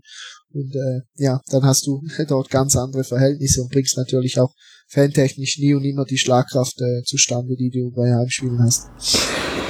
Du hast vorhin erzählt, 20 Euro ungefähr umgerechnet hat dich die Busfahrt gekostet. Ist das für die Leute dort machbar, also leistbar, oder ist das dann schon ein Betrag, wo du sagen musst, da hat die Masse eigentlich keine Möglichkeit mehr mitzufahren? Ja, also man muss so sagen, 20 Euro ist sicher stattlich, aber die Bereitschaft, dieses Geld auszugeben, ist halt auch wirklich da, weil die halt enorm für den Verein leben. Also äh, die, die, die würden das bezahlen. Also sofern das irgendwie zu zusammenzukratzen ist, dann bezahlen die das auch. Was ich jetzt, und das war so ein Erlebnis, was mich persönlich recht beeindruckt hat, war ähm, Auswärtsspiel auf Sumatra, da sind wir hingeflogen, drei Stunden ab Yogyakarta und im Stadion halt die Leute begrüßt. Ich kannte die mittlerweile auch und dann einen begrüßt und gesagt, hey, ich habe dich gar nicht gesehen und dann er so, ja, ich bin mit dem Bus hier hingereist. Drei Tage, zwei Tage Landweg und dann noch mit der mit der Fähre und äh, und er hat mir gesagt, ja, er hat, hat nun ein bisschen Rückenschmerzen. Das war dann für mich auch so, Alter. Du fährst da sechs Tage hin und die die Spieler bedanken sich nicht mal richtig bei dir. Da, da, ja, da hätte, hätten sich die Spieler in Europa einiges anhören müssen. Aber der, der, das war einfach ein richtig guter Kerl, der fährt da überall hin und der hat für die Fahrt hin und zurück dann irgendwie 35 Franken gezahlt, umgerechnet, war da aber fast eine Woche unterwegs und das ziehe ich den Hut vor solchen Leuten. Muss man aber auch urlaubstechnisch erstmal hinbekommen. Also ist das so einfach möglich bei so vielen Wochentagen, dass die Leute da einfach mal Zeit haben, zum Fußball zu gehen? Ja, du denkst ein wenig zu europäisch. Das war wahrscheinlich auch meine, meine, ja, habe ich gedacht, hey, wie geht das? Aber ja, wenn es heute nicht gemacht wird, wird es morgen gemacht. So bei, bei den meisten Jobs und ja, ich habe eigentlich immer, wenn ich mit den Leuten abgemacht habe, da sind die aufgetaucht, ob das jetzt irgendwie dienstags um zwölf war oder mittwochs um vier Uhr nachmittags oder Freitagmorgen um acht, dann sind die halt einfach aufgetaucht, weil die ja so dass den geregelten Arbeitsablauf, wie wir ihn in der Schweiz haben, zumindest im Ultraumfeld, ja, das meistens halt ja Leute aus unterer oder mittlerer ja, Schicht stammen, nicht, nicht kennen. Die, die haben halt ja meistens auch nicht die Superjobs, aber die teilen die sich das halt auch einfach so ein und ich bin sicher, dass da ja auch der eine oder andere sicher mal den Job verloren hat, aber da findest du, da heuerst du halt bei deinem Bruder an oder bei einem Kumpel. ja, die leben halt wirklich Tag für Tag und das, das ist schon bemerkenswert. Und da wird der Fußball und so, ja, wär's ja ursprünglich eigentlich in der Ultra in der Ultrabewegung, wer ist, ist da das Wichtigste. Und ich muss sagen, da sind wir von in Europa meilenweit entfernt. Natürlich auch äh, äh durch, den, durch dann das Arbeitsleben und das geregelte Leben per se äh, bedingt gar nicht machbar. Aber die da leben für den Fußball und alles andere ist sekundär, sei es die Arbeit oder die Familie. Wenn wir in Deutschland, oder ja, in Europa ist es ja so, wenn du zum Fußball gehst, dann ziehst du den, den Gruppenpulli an oder die Jacke oder dein Schal oder dein Trikot, packst deine Zaunfahne, gehst ins Stadion und dann, ja, gibst du Gas oder auch nicht. Und da klang das so, ja, Zaunfahne vielleicht. Und das klang für mich dann auch so wie, ja, du hast jetzt nicht unbedingt ein Trikot von deinem Verein oder unbedingt den Schal von deinem Verein, weil doch, also da, da würde ich, würde ich sagen, doch, das haben sie schon. Ich, ich, die Zaunfahne ist grundsätzlich auch dabei. Es ist einfach nicht so, dass so eine Wichtigkeit in bezüglich äh, Eigenpräsentation oder Eigendarstellung zukommt. Aber ansonsten sind die doch auch gepflegt unterwegs und du hast mittlerweile auch wirklich eine, eine Subkultur, wie wir sie in Europa kennen mit den Casuals. Noch finde ich da zum Teil wirklich, ja, fast schon bemitleidenswert, wenn die armen Kerle mit ihren äh, schönen Jacken bei 35 Grad in Indonesien rumlaufen. Äh, es, es passt einfach irgendwie nicht, weil ja, in England, da kannst du die, deinen Burberry-Mantel gut mal bei 5 Grad in, in, Sheffield anziehen, aber in Indonesien halt in der Fußballsaison, da sind die Tem Temperaturen eigentlich nie unter 30 Grad und da laufen dann Jungs mit Kappe und Stone Island Kappe oder Fred Perry Kappe rum und äh, in, in einer Winterjacke eigentlich, einfach weil es halt, weil sie es halt aus Europa kennen. Das finde ich dann schon sehr interessant, weil das halt überhaupt nicht den äußeren Gegebenheiten angepasst ist, sondern einfach allein das oder wiederum dem, was sie aus dem Internet kennen. Wenn wir das Thema Internet haben, in Indonesien, also du hast ja schon erzählt, sie holen ihre Infos halt daher über Europa und versuchen das ja scheinbar ganz gut nachzumachen. Jetzt ist halt die Frage, A, wie sind so, Indo also gibt es noch so eine Art eigenen indonesischen Style, den du in den Kurven festmachen würdest, wo du sagen würdest, das ist immer noch den ihr eigenes Ding? So gibt's, hast du das noch nirgendwo anders gesehen? Äh, ja, also was sie so etabliert haben, ist so das Fahnenschwingen. Das bewegt sich einzig und allein quasi auf, auf auf dem Gestänge, quasi unter dem Block, wo die Fahnen quasi so ja vertikal geschwungen werden. Mhm. Und äh, sobald das Lied aufhört, wird das quasi eingestellt und wenn das Lied wieder beginnt, wird wieder auf der ganzen Länge horizont äh, ja auf horizontal verteilt halt wieder diese Fahnen geschwungen mit dieser monotonen Bewegung und das ist so das was ich sagen würde ist so ein ein Ding was was ich jetzt äh, Indonesien zuschreiben würde was typisch ist. Aber ansonsten ist halt schon klar, dass sich eine Ultrakultur, die ja sich ständig äh, so abkupfert äh, aus europäischen Gefilden kaum quasi eine eigene eigene Art aufbauen kann. Gibt's Obwohl ich sagen muss, ja. Gibt es denn Kurven, die indonesische Gesänge haben oder sagen, unser Support ist in unserer Landessprache und wir machen unsere Gesänge selbst, also komplett ihr eigenes Ding da fahren? Ja, also man muss schon auch sehen, zum Beispiel auch Sleman, die haben äh, 50 Prozent der Gesänge sind, sind auf Indonesisch. Da, da, das ist jetzt vielleicht nicht so schlimm oder so verbreitet, wie du das Gefühl hast. Die haben durchaus ihre eigenen Gesänge. Zum Beispiel auch ich war in Lamongan, das ist in der Nähe von Surabaya, auch auf Java, und die haben eigentlich nur in Indonesisch gesungen. Das ist halt ein bisschen eine ländlichere Gegend und ich glaube, die sind wahrscheinlich auch nicht so vernetzt oder so global ja aufgestellt, dass die vieles ähm, aus Europa adaptieren und die haben durchaus ja wirklich sehr schöne Gesänge von Melodien her von der Sprache her. Ja.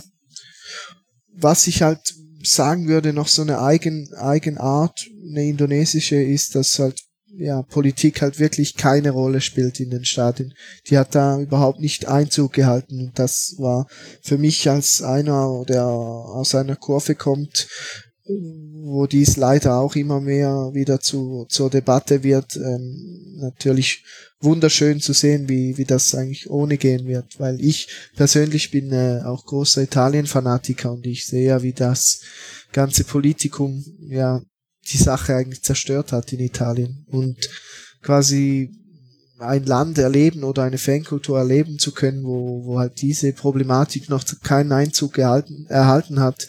Ähm, ja, es ist einfach äh, wunderschön und sieht, welches Potenzial möglich wäre, wenn man die Politik halt einfach zu Hause lässt, was ja in Europa Utopie scheint. Das ist sehr spannend, vor allen Dingen, wenn du sagst, dass die sich ja aus, aus Italien speisen. In Deutschland war das ja eigentlich mal genauso bei, zu, also zu Beginn. Und da kam dann irgendwann so die Hanfland, also dieses Hanfblatt auf, was man dann auf Doppelhaltern gesehen hat. Auch Politik kam in Form von Zaunfahren etc. so langsam dann auf, also so Symbole, Che Guevara tauchte dann auf etc. Das heißt, solche Sachen kommen in Indonesien da nicht vor. Ich meine, theoretisch müsste denen ja auffallen, dass Politik in italienischen Stadien präsent ist. Ja, ist lustig, wenn du jetzt gerade äh, Che Guevara erwähnst. Ich habe den auf einer Fahne in äh, Lamungan äh, gesehen, was ich vorhin erwähnte, aber ähm, ich bin mir sicher, die, die, die wissen nicht, wer der Che Guevara ist, weil die, die haben keine politischen Symbole oder Nachrichten und das wurde mir auch von verschiedenen Fanszenen bestätigt, dass das keine Rolle spielt. Und das Einzige, was so in diesem Bereich ein bisschen Einzug erhält, ist äh, die Anarchie. Was ich sagen würde, ist jetzt eigentlich nicht so ein politisches Ding, äh, bezüglich Links-Rechts-Frage, sondern einfach die, die wollen sich halt ein bisschen gegen den Staat wehren, gegen den, die, die Bürokratie und so allgemein. Das würde ich eher so als Jugendbewegung verschreien, die jetzt mittlerweile in Bandung und äh, auch in Lamungan habe ich da äh, so die Anarchiezeichen das erste Mal gesehen und ja, die, die werden jetzt so sanft an dieses Ding herangeführt, aber ansonsten äh, ist Politik wirklich da in keinster Weise vertreten. Wie funktioniert so der Austausch unter den Gruppen untereinander? Also gibt es da Foren im Internet, wo man schauen kann, wo man Austausch, also wo man Bilder finden kann von der jeweilig anderen Szene oder wie hält man da so Kontakte untereinander? Ähm, also ich muss sagen, Foren habe ich jetzt gar nie gehört. Ich bin da auch nicht so Fan von, wenn man ja da das Zeug in den Foren liest und schreibt. Ja, ich, ich finde, dass das Ganze soll im Stadion leben und äh, du hast halt ja einzig so die gängigen sozialen Medienportale wie Instagram oder Twitter, wo ab und dann halt das Ganze gepostet wird. Aber wie gesagt, die legen jetzt nicht, nicht so sonderlichen Wert auf Außendarstellung, dass du irgendwie sagen kannst, hey, in dem Forum siehst du dann alle Choreografien. Und das finde ich eigentlich auch extrem gesund, weil da, da geht's ja wirklich noch um, um den Support und um, um das Stadionerlebnis und nicht um irgendwelche äh, Darstellung mit besonders schön hingehaltenen Doppelhaltern, wie, wie man es irgendwie aus Österreich kennt, von Rapid oder so, wo ich dann doch Mühe habe mit. Das heißt, solche Sachen wie Spookies, Fansigns, Graffitis ist dann eigentlich auch nicht so das Thema? Nee, also Graffitis, ähm, du hast schon Wandmalereien in, im Stadionumfeld Umfeld und du hast auch sehr viele Fahnen, jeweils im Stadtrevier eines Vereines. Aber ansonsten hast du die Subkultur Ultras, die wird dann halt wirklich im Stadion gelebt und, und äh, ja, du hast nicht so die Breite, du hast auch kein soziales Engagement, wie du es mittlerweile von doch vielen Ultragruppen aus Europa kennst. Du hast wirklich eigentlich die Beschränkung auf den Fußball und äh, ja, so soll es meiner Meinung nach auch sein. Das heißt, dass wenn du sagst, die, die Subkultur Ultra, das heißt in der Chor, also im Stadion selbst fallen sie A schon auf und B ist das dann auch so ein Engagement wie 90 Prozent komplett durchsingen, also als Anspruch? Oder sind die zum Beispiel, oder zum Beispiel andere Unterschiede, die es ja auch immer gerne gibt, spielbezogener Support, Dauergesang. Gibt es da so Sachen, wo du sagst, das ist nochmal ein eigener Tick oder so genauso wie hier in Europa? Ähm, ich würde schon sagen, so die Grundbewegung Ultras an sich hat so meines Erachtens sich irgendwann zum Ziel gesetzt, über 90 Minuten zu supporten. Und das würde ich so auch in, äh, in Indonesien bestätigen, dass du da wirklich von, von Ultraseiten eigentlich 90 Minuten Dauersupport hast.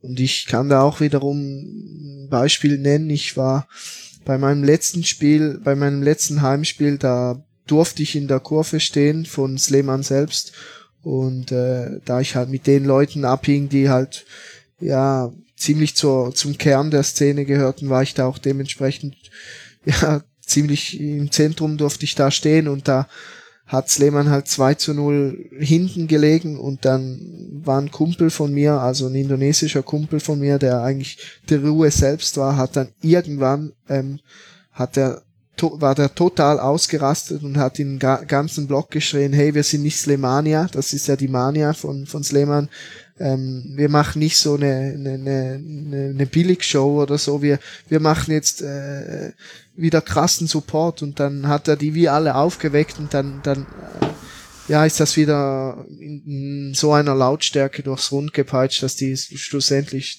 das Spiel noch mit 3 zu 2 gewonnen haben. Ob es jetzt wirklich nur wegen dem Support war, kann ich so natürlich nicht, nicht sagen, aber es war schon eindrücklich, dass die natürlich auch den, den Anreiz haben und die, das Ziel, äh, 90 Minuten, äh, ja, zumindest äh, äh, akustisch die Mannschaft, Mannschaft zu unterstützen. Du hast ein Video geteilt bei Twitter oder gepostet, besser gesagt.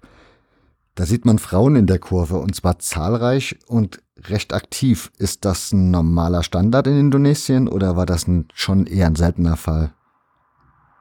Ja, also es sei gesagt, das ist das zweite Merkmal, was ich sagen würde, was so indonesische Fanszenen ausmacht, dass da überhaupt kein Frau-Mann-Gefälle herrscht. Also die haben genau die gleichen Rechte in der Kurve und äh, die sind auch, ja, die werden auch gleich behandelt. Die werden gar nicht besser behandelt, die werden nicht schlechter behandelt. Die die sitzen im Bus genau neben den Männern, die trinken auch die meisten genau gleich mit. Und äh, da hast du ein, einzig den Unterschied, dass das halt eine Frau ist. Und äh, auch in den Blöcken, das Video, was ich äh, gemacht habe, das war in Kediri, dort was war es besonders spannend, weil dort der, der Kern der Kurve, also eigentlich der, der Mittelpunkt der Kurve einzig den Frauen gegeben wurde. Das habe ich besonders interessant gefunden. Du hast bei Sleman hast du beispielsweise eine Gruppierung, die nennt sich äh, Ladies Sud und das sind äh, ja 20, 25 äh, junge Frauen und die sind wirklich zum Teil besser gekleidet als der durchschnittliche europäische Stadiongänger, was mir schon mal als erster Sympathiepunkt auffällt. Aber auf jeden Fall, ähm, die sind da im Block und die stehen da ja auch auch recht zentral, aber in Kediri, da war es wirklich der Kern hinter dem Tor, das waren nur Frauen. Und das habe ich natürlich extrem interessant gefunden, weil ich das so nicht kannte und ich mir sicher bin, dass da das in 95 Prozent der Stadien in Europa nicht möglich wäre, halt auch bedingt durch die ja, männliche Arroganz oder weil, weil uns halt oder weil uns Männern halt das die Aufmachung auch sehr wichtig ist. Das, das kann ich so bestätigen, dass mir eigentlich auch wichtig ist, wie unser, äh, wie unser Blog daherkommt. Und das ist dort wirklich so, die, die haben da keine Unterschiede gemacht und das finde ich eigentlich extrem schön. Das ist sehr schön. Ähm, um so langsam zum Schluss des Gesprächs einzuleiten, was sind so Dinge, die für dich extrem beeindruckend waren in Indonesien, weshalb du so sagst, das ist so etwas, wo du nochmal hin möchtest und ja, wo du sagst, das ist einfach wesentlich geiler gewesen wie in Europa? Ja, also ich habe da zwei Erlebnisse oder zwei Spiele, die ich äh, jetzt mal von Sleman ein bisschen, um von Sleman ein bisschen wegzukommen, äh, zwei Spiele, die ich gesehen habe, die, ja, da glaube ich, mich auch auf längere Zeit prägen werden oder die mir sicher länger in Erinnerung bleiben werden. Das ist einerseits das Spiel Persebaya Surabaya gegen äh, Persija Jakarta. Das ist äh, ähm, Persebaya ist ja einer der großen Clubs in Indonesien. Die haben so, es gibt so eine große oder zwei große Fanallianzen, so Fanfreundschaften. Das ist Persija mit Arema und äh, Persebaya mit Persib Bandung. Und wenn halt, ja, ein Vertreter von dieser Fanfreundschaft auf einen anderen Vertreter der anderen Allianz trifft, dann, ja, dann geht halt die Post ab. Natürlich immer ohne Gästefans und ich durfte da beim Spiel Persebaya gegen Persica, ja, auf dem Platz sein. Ich habe da, ähm, vor der Green Nord, das ist die eine Fankurve gestanden und die hat mit einer Lautstärke supportet, dass, ja, und ich habe mittlerweile doch einiges gesehen. Ähm, die hat mit einer Lautstärke supportet, da, ja, da ist dir fast, sind dir fast die Ohren äh, abgefallen. Das war ja einfach, ja, ich hab's da einfach genossen, weil das Lautstärken und Melodien waren, die, die abartig ja unter die Haut gingen. Und du hast die, auf der Gegenseite hast du die Tribun Kidul. Das Kidul ist javanesisch und heißt äh, äh, Süden, sonst wäre es eigentlich die Tribun Slatan. Aber die nennen sich Tribun Kidul, die ist auch zweistöckig und die war bis auf den letzten Brecher gefüllt und die haben auch besonders die Hassgesänge gegen Persica, das waren Lautstärken, die ja abartig waren und die ich so noch nie erlebt habe. Auch ja in Europa nicht. Und äh, das war von der Stimmung her etwas, was ich mich extrem beeindruckt hat. Das zweite Erlebnis war das der Spielbesuch in äh, Madiun. Und zwar ist das eine Stadt, die liegt zweieinhalb Stunden östlich von äh, Sleman, eine ganz kleine Stadt. Die hat aber ein stattliches Stadion. Und zwar wird dieses Stadion von äh, Persis Solo, einem Zweitligaklub, als Exil benutzt, weil deren Stadion momentan im Umbau ist und die Fanszene boykottiert jenes Stadion aus mir unbekannten Gründen, einzig nicht gegen die Spiele gegen äh, BSCM, das ist äh, deren Erzfeind, ja.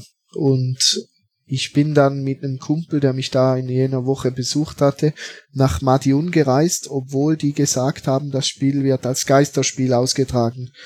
Und äh, wir hatten bereits die Zugtickets gekauft, als das ja dann bekannt wurde am Vorabend. Ja, eben Geisterspiel. Und ich habe dann auch nicht mit einigen Leuten von Sleman beraten, hey, habt ihr das Gefühl, das ist wirklich ein Geisterspiel?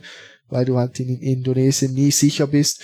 Die haben gesagt, ja, reis mal hin und so. Und ein Kumpel von mir hat mir dann auch geschrieben, hey, die Fanszene von Persis Solo, äh, die kommt aus Solo, Surakarta, die werden auch anreisen.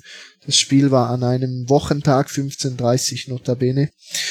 Und äh, wir waren dann nach Madiun gereist und äh, sind dann um die Mittagsstunden am, 5, am 15.30 Uhr sind wir dann das erste Mal beim Stadion aufgeschlagen und dann sind gerade die Busse äh, angekommen von äh, aus Surakarta und da äh, ja da waren 40 Busse aus Surakarta und da waren irgendwann dann 10.000 Leute rund ums Stadion und äh, wir sind dann ins Stadion rein als Medienvertreter und ich habe da so 50 Minuten vor Anpfiff mal mit den Leuten gesprochen. Dann hieß es plötzlich, hey, die dürfen rein.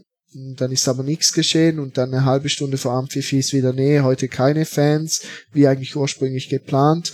Und dann, äh, ja, war ich natürlich gut angefressen, weil die Fans halt draußen waren und Stimmung machten.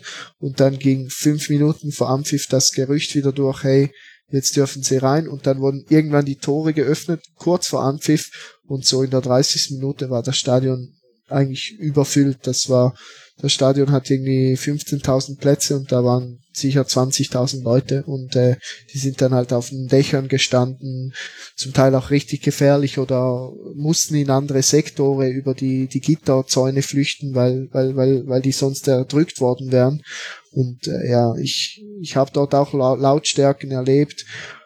Ja, die, die waren unglaublich und das Ganze halt in so einem kompakten Stadion, äh, das halt aus allen Nähten platzt, wo die Leute auf den äh, Anzeigetafeln drauf äh, sitzen, zu erleben, das macht das, das hebt das Ganze noch auf ein anderes Niveau und das war ja schon extrem eindrücklich und die haben das Derby dann noch gewonnen mit einem Tor in der 87. Minute und dann ja, ein Platzsturm inklusive und äh, es war einfach ja sowas wirst du in Europa nie erleben und du du hast da halt auch ja die Polizei die auf den Plan treten würde und dort war halt gar nichts los. Da konntest du machen was du was was du willst und das das war halt schon krass zu sehen welch welch Ausmaße das annehmen würde. Das klingt für mich alles so im Vergleich zu Japan oder auch zu Europa zum Beispiel, dass in Indonesien das alles noch so ein bisschen wilder ist, ein bisschen rauer, dass da alles noch ja irgendwie spontaner geschieht? Genau, ja, definitiv eben. Ich bin sicher, dass das auch nicht geplant war, dass das geschah aus den Emotionen heraus und äh, es ist in der Tat so, ja, äh, du hast da noch den Fußball, zum Teil ist das zu extrem, aber wie er eigentlich sein soll, weil äh, das Spiel des, des einfachen Menschen des einfachen Herrn und äh, ja, du hast dort einfach äh, extrem viele Emotionen und, und, und Sachen, die mich beeindruckt haben im positiven Sinne. Was mich jetzt noch interessieren würde, um den Fußballwillen selbst, ist in Indo also findet, hat er eine Wertigkeit in Indonesien der Fußball? Also gibt es dann da irgendwie, keine Ahnung, drei Tageszeitungen, die darüber berichten, über die Spiele, wird im Fernsehen regelmäßig berichtet. Ist das dann dort sehr ambitioniert, also hohe Einschaltquoten oder wie ist das da so allgemein oder spielt das da eher weniger eine Rolle? Ähm, du hast grundsätzlich äh, die Spiele, die per Livestreaming äh, organisiert sind, die werden dann von verschiedenen Streaming-Portalen, wie wir sie von Europa irgendwie wie MyCuyo oder so kennen, hast du sie dort auch und es wird eigentlich jedes Spiel irgendwo gestreamt. Die Zahlen dazu kann ich dir nicht nennen, mhm. aber ähm, ja, ich habe das Gefühl, Fußball ist schon äh, ziemlich beliebt da, aber vom Niveau her natürlich recht überschaubar. Die haben auch irgendwie eine Regelung, vier oder fünf Ausländer dürfen sie haben pro Team und ja, die sind dann so ziemlich die Könige halt, auch wenn die äh, ziemlich bescheiden Fußball spielen. Du hast beispielsweise bei Sleman hast du einen Spieler, der hat vorhin bei Dynamo Tiflis oder so, ja, halt bescheiden europäisch Fußball gespielt und der, der ist dort ein Halbgott, weil, ja, und trotzdem, der spielt halt, ja, äh, nach europäischer Auffassung bescheiden Fußball und für die ist das halt, ja, ich weiß nicht, äh, Lionel Messi. Ja, zahlt man gut im indonesischen Fußball? Ja, also das muss ich sagen, das war das, was ich fast am meisten überrascht war, bedingt durch äh, die Tatsache, dass ich mittels Liston einen Typen hatte, der eigentlich in den Verein sieht, habe ich auch dort äh, viele Infos gekriegt und die, die verdienen dann doch schon, die Top-Spieler verdienen fast, ja, also eine Million Euro hm, pro Saison. Das ist dann doch stattlich, wenn man weiß, dass irgendwie das Bruttoinlandprodukt irgendwie 3000 Euro oder 3800 Euro ist. Das heißt, man sollte dem 25-jährigen durchschnittlichen Regionalligaspieler empfehlen, geh nach Indonesien Fußball spielen. Genau, ja, definitiv. Und auch den Trainern und allen älteren Funktionären ausgesteuert werden. Definitiv, ja. Wie sind die Vereine eigentlich organisiert? Also sind das richtige Vereine im Klasse, klassischen Sinne von EVs oder sind das auch Firmen oder sowas? Ähm, da weiß, weiß ich gar nicht groß, weil es ist äh, sehr un unübersichtlich ähm, gestaltet. Auch äh, irgendwie mit dem Verband sind irgendwie alle im Zwist von den Vereinen her, weil der, der Spielplan ändert sich eigentlich täglich. Es ist äh, eigentlich unerträglich, die, die Situation dort. Und ich weiß eigentlich gar nicht, wie die organisiert sind, weil ich das weder im Zuge meiner Arbeit mm, noch aus persönlichem Interesse irgendwie nachgeforscht habe, weil weil ich das Gefühl habe, eben da, existieren gar keine Statuten in Bezug auf irgendwie die Auslegung, wie Vereine organisiert sein müssen, weil ich habe das Gefühl, die sind einfach froh, wenn, wenn wieder 20 oder 18 Vereine da sind, die, die für die nächste Saison irgendwie das Startgeld zahlen können, weil du halt zum Teil Vereine hast, die die im Exil spielen und zwar nicht im Exil 20 Kilometer von der ha Heimstadt entfernt, sondern irgendwie 3000 Kilometer auf der anderen Insel und da habe ich das Gefühl, ist die die die Auslegung, wie du dich als Verein äh, rechtlich oder juristisch positionierst, gar nicht gar nicht so wichtig. Okay. Klingt alles sehr sehr spannend. Ähm auf die Gefahr hin, dass ich mich jetzt völlig auf Glatteis begebe, aber spielt Indonesien auch in der asiatischen Champions League mit? Äh, ja, die waren in der, ähm, in der Qualifikationsphase sind die ausgeschieden. Ähm, und bei der, beim Europa League Pendant ähm, sind die, das war PSN Makassar, glaube ich, sind die bis in die Gruppenphase gekommen, Irrtum vorbehalten. Aber er ist schon ein kleinerer Fußballstern, so im asiatischen Fußballhimmel. Man sieht's auch, ich habe das Spiel, wie gesagt, gegen Malaysia verfolgt und die sind dann 3 zu 2, haben die verloren und äh, die sind jetzt auch in der Qualifikationsgruppe für die WM in Katar sind die auf dem letzten Tabellenplatz und ja, der Fußball ist doch recht bescheiden. Halt bedingt auch meines Erachtens durch die ja, die Gegebenheiten, durch die naturellen Gegebenheiten mit äh, extremer Hitze und äh, schlechten Plätzen. Du hast mir im Vorgespräch erzählt, dass du 13 von 18 Erstliga-Crowns hast. Ja. Für Crown-Topper, also was ist das so der Anspruch von, von Crown? Also was kann man da so sehen? Würdest du sagen, da gibt es so zwei, drei echte Perlen, die man sich unbedingt mal anschauen sollte? Ähm, ja, so, ich bin jetzt, ja, das, die 13 von 18, das war mit Vorsicht zu genießen und ich bin da jetzt auch nicht so geil drauf. Aber auf jeden Fall, was man sich ansehen sollte, wäre das Stadion von Persebaya Surabaya, weil, ja, es ist eigentlich ein extrem modernes Stadion. Das wird einfach äh, extrem schlecht unterhalten. Das ist zehn Jahre alt und das sieht aus, als wäre es irgendwie 50 Jahre alt. Und das ist ein Riesending. Natürlich Sleman hat ein tolles Stadion mit vielen Stehplätzen. Ja, ansonsten, ich habe jetzt knapp 30 Spiele gesehen dort. Was hat mir noch gefallen? Bali ist ein cooles Ding.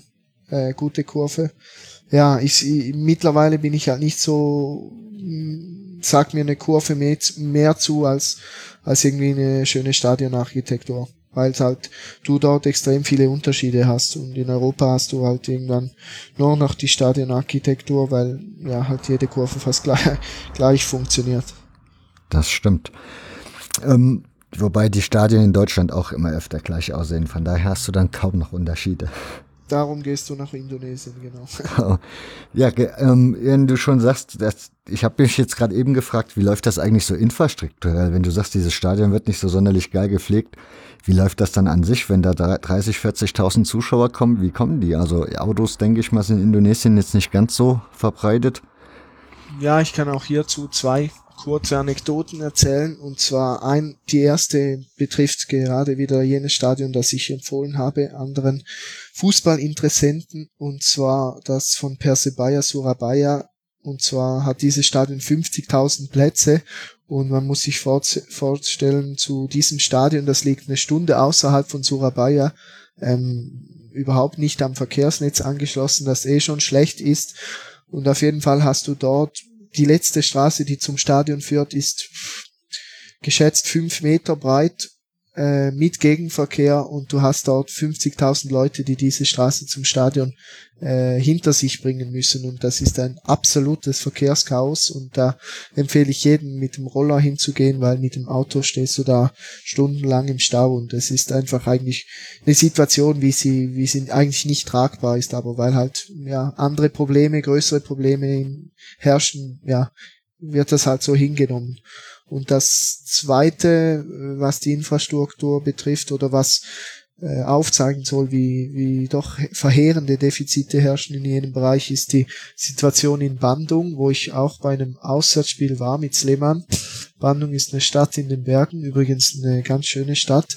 Und die haben, äh, dort hat Sleman 3000 Leute mitgebracht und äh, im Gästeblock war keine einzige Toilette. Man muss sich das vorstellen. Ja, der Gästeblock hätte vielleicht 2000 Leute beherbergt, da waren aber 3000 Leute drin, ähm, sicherlich 100 Frauen und da war kein einziges, äh, keine einzige Toilette. Das einzige, und das ist meines Erachtens das besonders tragische, ähm, du hattest dann Musholla. Musholla ist ein Gebetsraum, wo die Leute grundsätzlich für ihre fünf Tagesgebete, wenn die Möglichkeit besteht, diesen aufsuchen und sich dann dort Richtung Mekka richten und beten. Und du hast in diesem Falle einzigen Musholla gehabt, quasi äh, als äh, einzige andere Räumlichkeit neben dem Stadion. Und da haben sich dann im Musholla die Leute erleichtert, weil halt ja, bei 3000 Leuten, wenn du über drei, vier Stunden in dem Block stehst mit, mit äh, An- und Abfahrt, dann hat, hat halt, ja, sicherlich die Hälfte irgendwann das Bedürfnis, ihre Blase zu lernen und dass man dann ein Muschola aufsuchen muss, ist dann doch so eine Tragik, ja, die die Situation ziemlich gut beschreibt, meines Erachtens. Das ist aber ganz schön hart.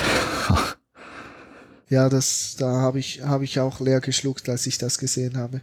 Ja, sind so Gebetsräume im Stadion normal dort? Genau ja, die hast du grundsätzlich halt, weil es ja der größte muslimische Staat der Welt ist. Ähm, ähm, hast du halt die fast überall. Ja, die sind für uns jetzt einfach speziell, weil wir das so nicht kennen, aber dort, ja, ist das halt normal, wie wir bei uns irgendwie einen Pressekonferenzenraum haben.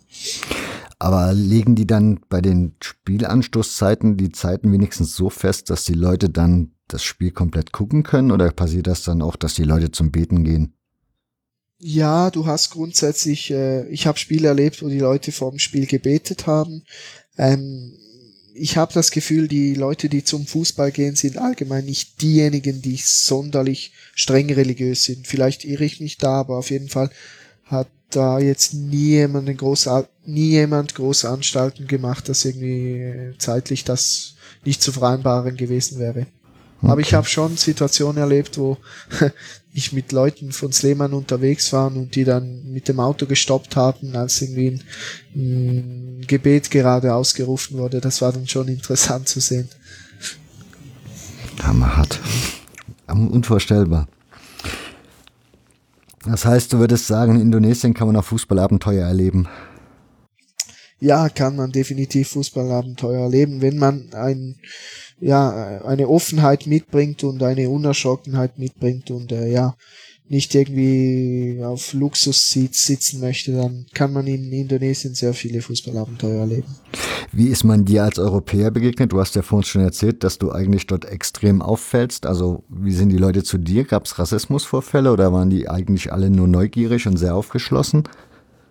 Ja, also Rassismus, äh, es gab äh, eine Kampagne in jener Zeit, als ich dort war, Stop Racism ähm, von der nationalen Fußballliga, aber ich habe wirklich in keinster Weise irgendwie Rassismus erlebt oder ich kann mir auch nicht vorstellen, welchen Bevölkerungsgruppen sie gegenüber Rassismus ausüben möchten, weil das, äh, das meines Erachtens wirklich ja keine Rolle gespielt hat und auch ich habe äh, sehr viele herzliche Menschen kennengelernt und äh, wurde eigentlich nur neugierig und äh, freundlich empfangen. Zum Teil sind die Leute fast ein bisschen zu ja, wie sagt man, zu zurückhaltend. Sie getrauen sich dann kaum zu fragen und so. Und dann, ja, habe ich dann halt auch sagen müssen, hey, ich bin auch, auch nur ein, ein junger Typ, der Freude am Fußball hat.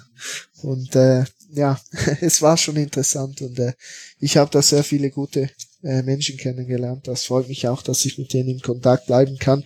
Und ich bin sicherlich nicht das letzte Mal ja dort gewesen. Das wäre die nächste Frage gewesen. Du hast ja gesagt, du hast ein Projekt vor. Wie sieht's da aus? Also von deinen Fotos her gehe ich davon aus, da werden schon einmalige Fotos dabei sein, oder? Die man so, also, Situa also Situation, mal so gefragt, bist du eigentlich ein Fotograf normalerweise im Leben? Nee, nee, ich bin äh, Student, aber ich würde sagen, ich habe so ein bisschen fotografisches Auge, weil ich mir doch schon seit einigen Jahren sehr oft fotografieren gehe in der Freizeit. Jetzt nicht mal nur in Bezug auf, auf Fußball, aber ich habe mir am Anfang wirklich überlegt, ein Bildband zu machen, weil halt sehr viele spannende Sujets drunter waren. Und äh, ich habe dann halt gemerkt, ich habe extrem viele Geschichten, die ich gerne erzählen möchte, von denen ich einige jetzt auch hier äh, bereits angeschnitten habe. Und äh, es wird so eine Mischform geben. Und äh, ja, ich lasse mir da Zeit und äh, werde da irgendwann die das Ganze verfassen, ob das jetzt so in Berichtform oder so in, in Buchform, also in so einer Fließtextform kommen wird, das kann ich noch nicht sagen. Ich ja, ich lasse mich da leiten, ich äh, sortiere da laufend Fotos aus, das sind äh, im vierstelligen Bereich Fotos zusammengekommen. Ja, von, äh, die Hälfte davon von Hoppen an sich, aber auch viel mit Sleman. Äh, ja, und ich bin gespannt, äh, selbst gespannt, was das Ganze wird und äh, wie sich dann präsentieren wird. Aber es gibt sehr viele traumhafte Fotos, wo es mir sicherlich schwerfallen wird, äh, hier nochmals zu selektionieren für das Buch. Wirst du dafür noch ein weiteres Mal über, überhaupt dahin fliegen? Also, um noch Bilder zu machen oder irgendwie ist jetzt so, nee. dass du sagst, der Inhalt, also das, was ich will, brauchte, wollte, das habe ich jetzt sozusagen und jetzt geht es für mich eigentlich nur noch darum, mir mal zu überlegen, wie ich das alles entwickle. Genau, also die Idee heißt eigentlich ein Sommer mit Sleman und darum hm. ist das zeitlich eigentlich auch schon begrenzt so auf das, was ich bis jetzt gesammelt habe. Und ich glaube, das reicht äh, ja mehr als genügend äh, Zeug hier zusammen als für das Buch. Gut, Andrin, ich würde sagen, damit bin ich soweit durch mit meinen Fragen. Wenn ich was vergessen habe, dann jetzt die Gelegenheit, da nochmal drauf zu kommen. Ja, nee, also ist, äh, vielen Dank meinerseits fürs Gespräch und ich hätte eigentlich nichts zu ergänzen. Ja, wer die Möglichkeit hat, soll mal nach Indonesien gehen, da Fußball schauen und sich dann mit ein bisschen weniger engstirnigen äh, Art nach Europa zurückkehren und sich mal Gedanken drüber machen, dass so eine Fackel im Block eben doch nicht das Ende der Welt ist. Ein wunderschöner Schlusssatz. Alles klar. Ja, ich, ich musste das sagen. Weil, ja. Alles klar. Dankeschön für, für deine Zeit und für deine Mühe. Ja, danke dir für die Anfrage und das Gespräch. So, zum Schluss der Hinweis, wer möchte, kann natürlich Antrin folgen. Das geht auf Twitter unter Adrin unterwegs. Und so lautet auch sein Blog andrinunterwegs.ch. Falls ihr noch mehr ja, zu seinen Abenteuern erfahren möchtet, lesen möchtet, Bilder schauen möchtet oder einfach wissen wollt, wie sich das Projekt entwickelt. Das war's von meiner Seite. Dankeschön bei Andrin nochmal und Dankeschön bei euch, dass ihr mir das Kostbarste geschenkt habt, was ihr habt, nämlich eure Zeit. Bis zum nächsten Mal. Macht's gut. Ciao.